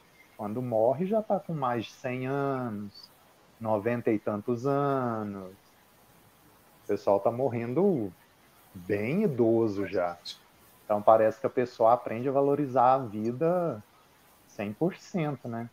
Qualquer Ah, eu- problema para ela já, já é besteira. Nada chega perto da guerra, né, que ela enfrentou. É, é, são as experiências, né, cara? Você- você- é, o que, é, o que- é o que a gente que eu acabei de falar, essa, essa, essa experiência que, que eles passaram lá engrandece demais a, a, a pessoa. Ele não vai ser uma pessoa fraca. É, e às vezes a gente se depara com a pessoa ali quase dando um infarto porque o celular tá lento. É demais, né? Ah, é, é uma frase que algumas pessoas aí falam que é uma geração forte gera uma geração fraca, a geração fraca gera uma geração forte. E é exatamente isso, cara. Hoje, ou você pega a, a pessoa- as pessoas da minha, da, minha geração que estão tendo filhos, você pode ver que as, as facilidades que esses filhos estão tendo vai chegar num certo ponto que os caras, eles vão virar adultos fracos. Adultos que não, tipo, não, não conseguem é, escutar um não. Hoje, você, ah, foi, foi que dia que você falou comigo? Mostrou lá? Não, foi você que mostrou, não. Tem um menino aí que os pais, foi em Minas, eu acho. O pai Ah, tirou a- o pai tirou o celular do menino lá, o menino foi matou pai e irmão e, porra, cara, que que é isso? Sabe? É, é, é uma geração que não consegue ouvir um não, por exemplo, sabe? É, é incrível isso, cara. E eu acho que eu dou graças a Deus por toda a dificuldade que eu passei na minha infância. Porque eu não tive uma infância, tipo, meus pais não são ricos. É, eu, eu, a minha nossa infância lá não foi uma infância com muita estrutura sabe? Igual eu vejo que ah, o povo fala assim, ah, eu, eu tenho que pagar uma escolinha pro meu filho de dois mil reais, senão ele não vai ser porra, cara. Eu, eu vejo as pessoas falando isso, eu falo, nossa, porque tipo, na, meus pais sofreram pra caralho pra criar a gente, mas não tinham dinheiro pra pagar isso tudo. E eles foram firmes, criaram, são, nós somos quatro, temos os nossos problemas, não somos perfeitos, somos humanos, né? Mas são quatro pessoas firmes. Eu e minhas três irmãs, somos pessoas que têm uma cabeça melhor. E eu vejo muito, cara, eu fico muito triste. Amigos mais novos, às vezes, aí tem amigos de 20 anos aí, conhecidos de 20 anos, que eles passam por umas dificuldades bestas, algumas coisas bestas assim, e fica meio depressivo. Fala, pô, cara, levanta, não, tá, não, é o fim do mundo, saca? E eles pensam que é o fim do mundo, que não, não, não tem mais o que fazer. Aí como é que você vai pegar um cara desse quando virar adulto e ir pro mercado de trabalho, que ele vai tomar vai tomar paulada em cima de paulada ali no mercado de trabalho. Como é que o cara, como é que um cara desse vai conseguir? Ele já vai igual hoje, a pessoa vai sair da faculdade com um diploma que não vai servir de nada praticamente, porque hoje hoje tá lotado de gente com diploma superior. Então, se só você ter o diploma superior não te garante o trabalho. Entendeu? E, você vai ficar meio traumatizado eu já vejo pessoas aí que estão sofrendo demais com isso. Cara, mas depressão... a vida dura para todo mundo, né, cara? A vida dura para todo mundo. Depressão tem pessoas que tem, mais... tem sido o mal do século, né? Sim. E essa geração vai ser pior ainda, cara, porque teve tudo de mão, mão, mão teve tudo de bandeja ali, né? Aí, se não tiver que... suporte do pai, no meio dessa correria toda aí, ó, do dia a dia, o pessoal acabou se perdendo aí, conforme não tem aquela presença na vida dos filhos, aí quer compensar de alguma forma, né? Quer compensar com dinheiro e acaba sendo a única coisa que a pessoa tem para oferecer. E ela se esquece que ela foi moldada através das dificuldades do passado e aí ela tira o filho de qualquer caminho que tenha dificuldades, ela não deixa com que o filho viva aquelas experiências que moldaram ela, né? Sim. Aí o filho cresce totalmente desnorteado, não tem um caminho a seguir. É o que você falou, a pessoa cresce, é criada de uma forma que ela não consegue é, superar um não um não já é o suficiente para entrar em depressão, para a pessoa se matar. É uma loucura isso aí. É, é algo que a gente tem que refletir muito sobre isso. Os momentos são importantes, não existem apenas momentos felizes, né? Existem as dificuldades, as adversidades que a gente tem que superar. E é naquele momento ali que a gente aprende, que a gente realmente se supera e tira uma lição. Eu até sempre falo que a gente tem que valorizar a história, né? E que esperto é aquele que aprende com o erro do outro, que ele não precisa cometer o mesmo erro para aprender. Ele já Sim. atalha, ele não precisa passar por aquilo. Excelente. E é isso. O Snyder aí, como sempre, acompanhando a gente. Deus parabéns pelas histórias aí. Valeu, Snyder. Sempre tá na estrada. É, tem que mandar falar pra ele que tá do meu lado e a gente não marcou ainda. A gente foi se encontrar lá em Marília, que fica acho que uns 400 quilômetros daqui. Agora ele tá aqui, meu vizinho, a gente não foi nem trocar ideia. A gente tá postergando muito isso, cara. Saca? Tá, tá... Tem que marcar um domingão aí. Tá certo que a pandemia é foda. É, ele mudou pra cá na época de pandemia. Então aí é, a gente tem que manter a distância e tal. Agora tá passando. Então acho que a gente tem que reunir para tomar um cafezinho lá em Paulinho. Verdade. Trocar as ideias. Olha o Luiz aí, ó. É, tá mandando um abraço lá do Goiás. Quero conhecer Caramba. pessoalmente, trocar ideia. Parece ser muito gente boa, cara. Nossa. Sim, sim. Cara, e Paraúna é um município que vocês vão adorar. Eu já fui lá, se não me engano, três vezes e a gente vai dividindo em etapas. Sempre que eu vou lá tem algo pra gente conhecer junto. Primeiro foi a Serra das Galés, o, a Ponte de Pedra.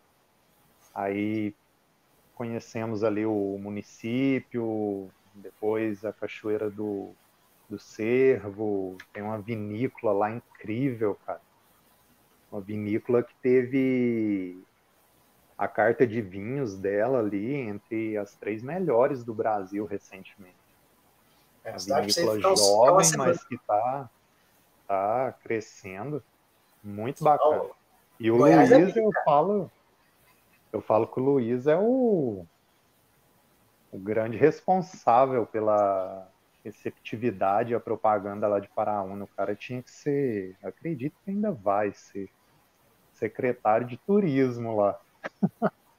É, tá... Já está caminhando para isso, ele já está fazendo parte de, de um conselho do turismo lá do município.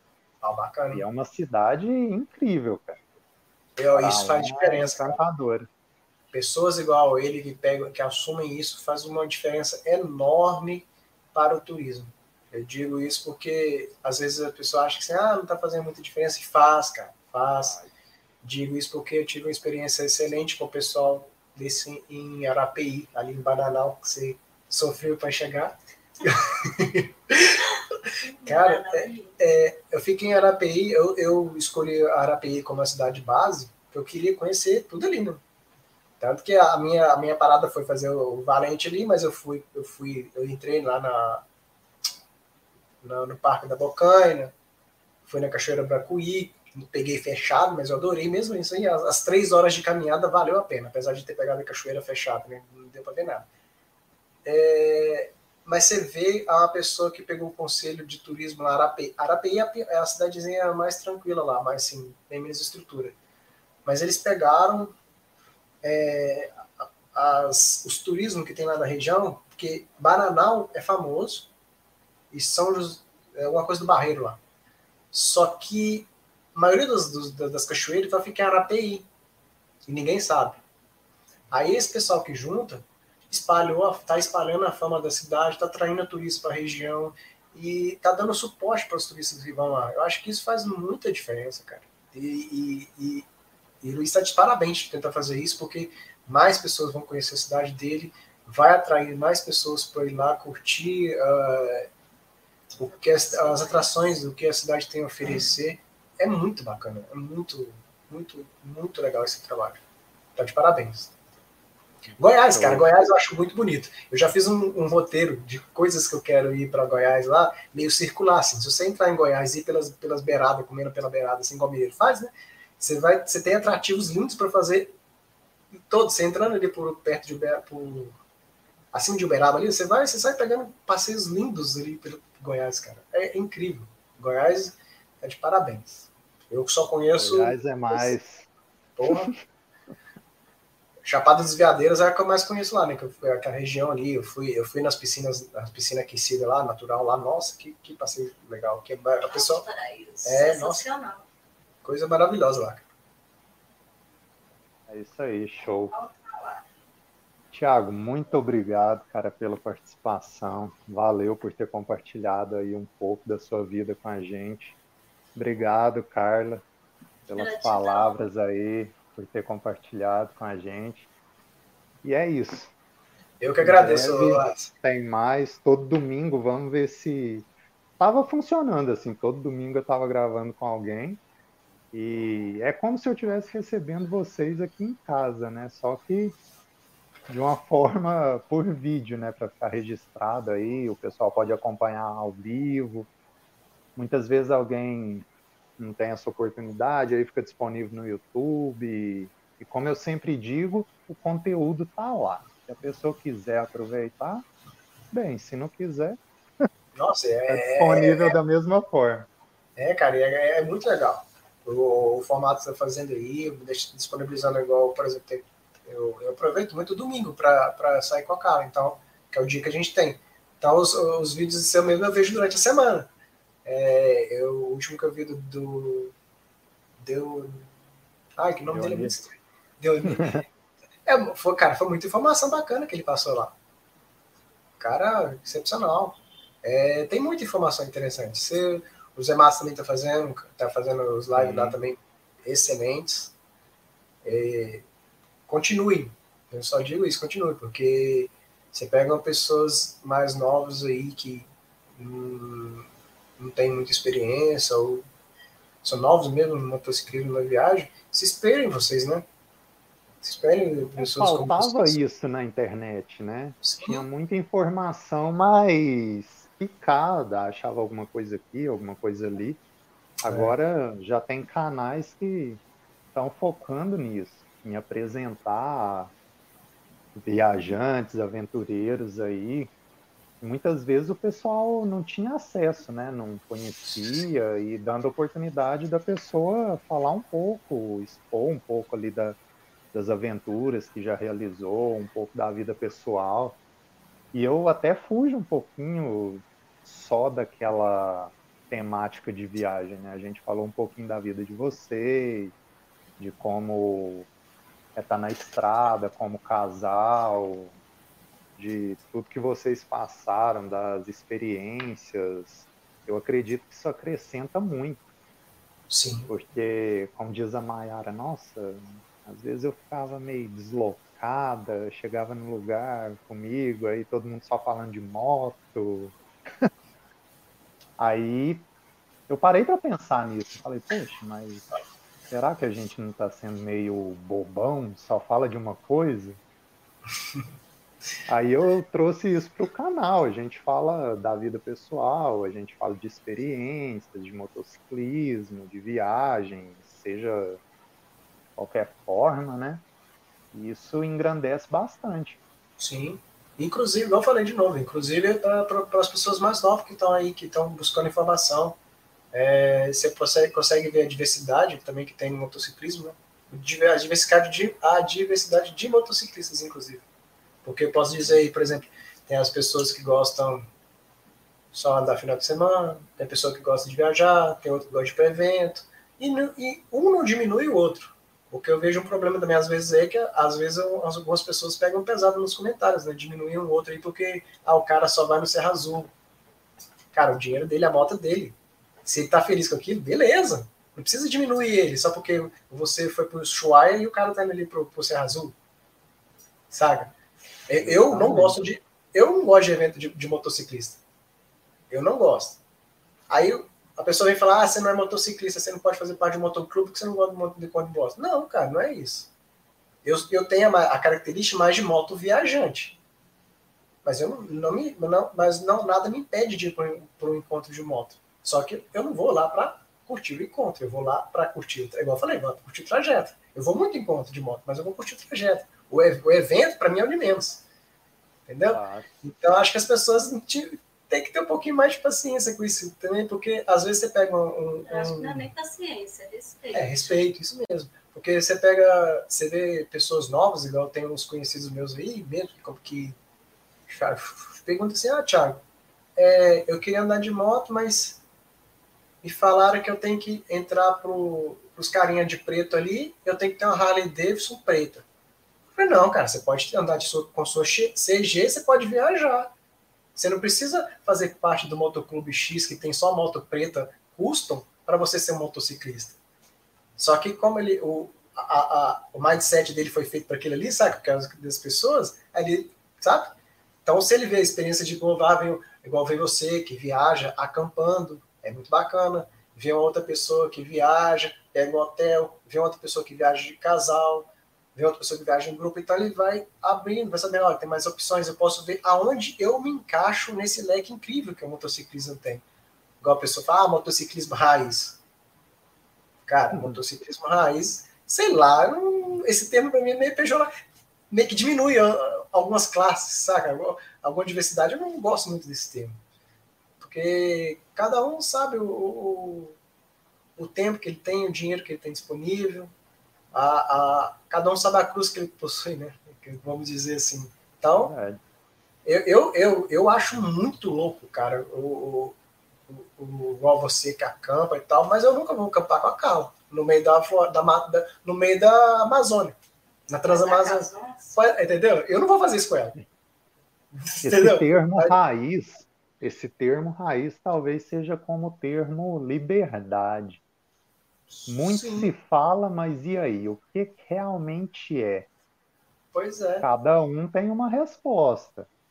E aí, eu sou o dono da verdade, ou você é o dono da verdade? Eu acho mas... que eu falei. Desse jeito, cara. É, eu, eu, eu fico. Eu, eu só acho assim que a pessoa não tem que limitar, porque a limitação é principalmente de pessoas que têm. É, como é que eu falo? você, vamos dizer, você é um formador de, de opinião. Hoje você é. Se você começar a limitar as coisas, pessoas novas vão ficar meio acanhadas.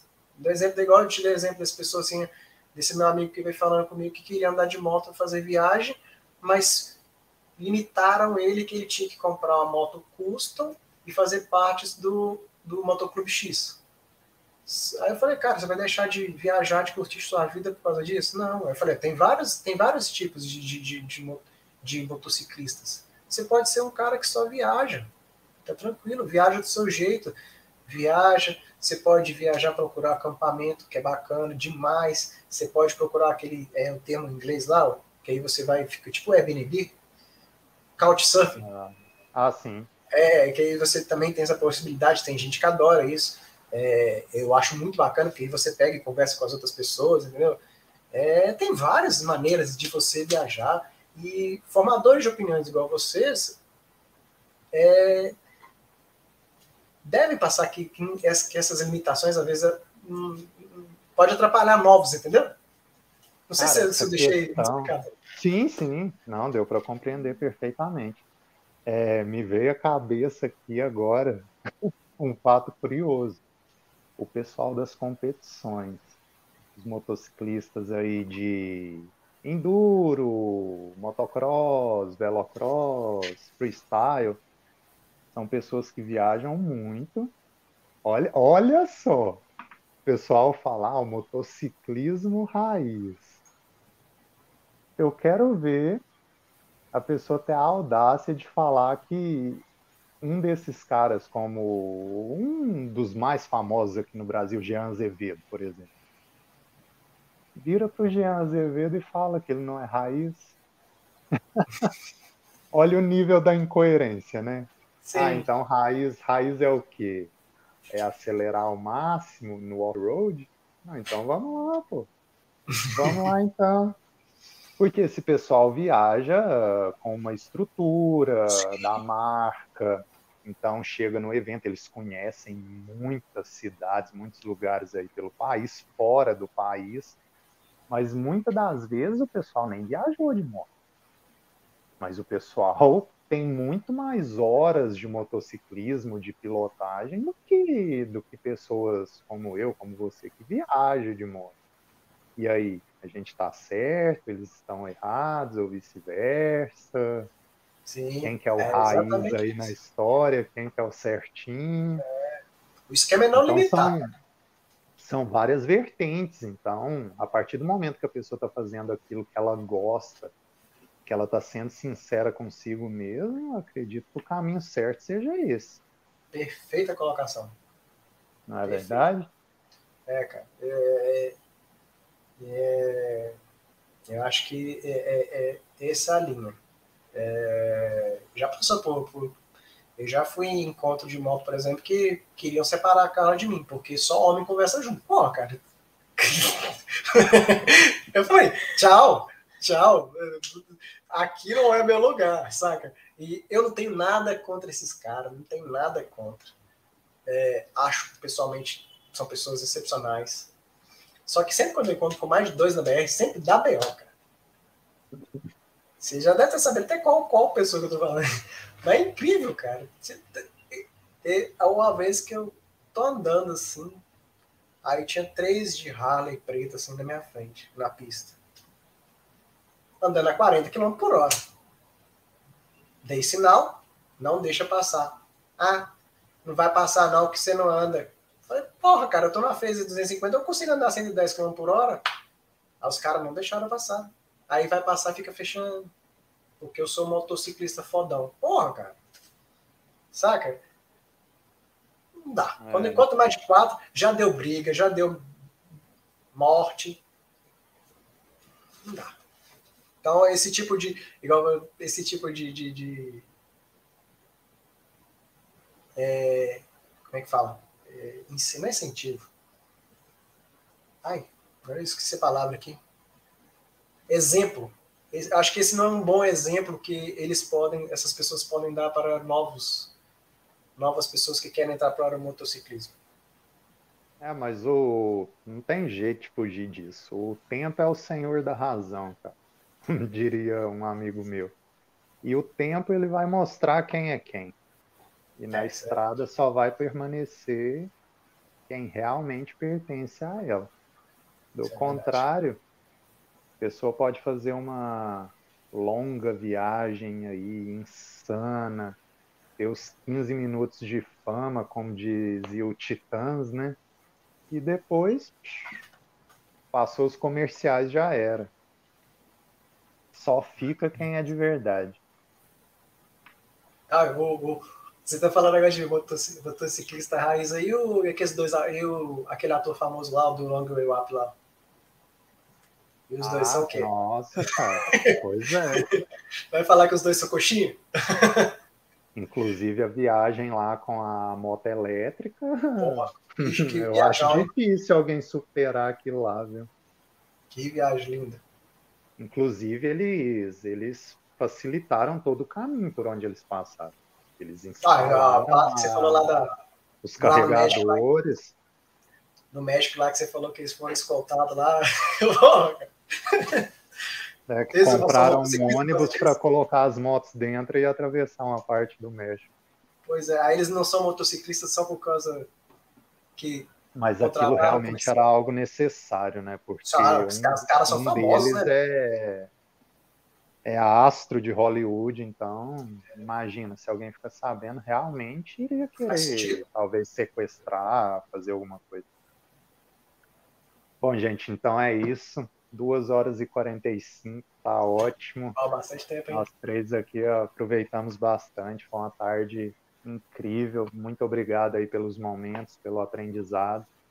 A gente sempre compartilha, aprende um pouco mais, compartilha um pouco mais e assim a gente vai evoluindo a cada dia, né?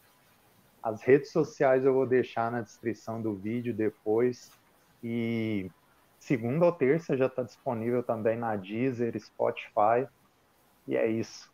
Valeu, até o próximo domingo com mais convidados. Valeu. Obrigado, Thiago. Obrigado, Carla. Tchau, tchau. Tchau, tchau.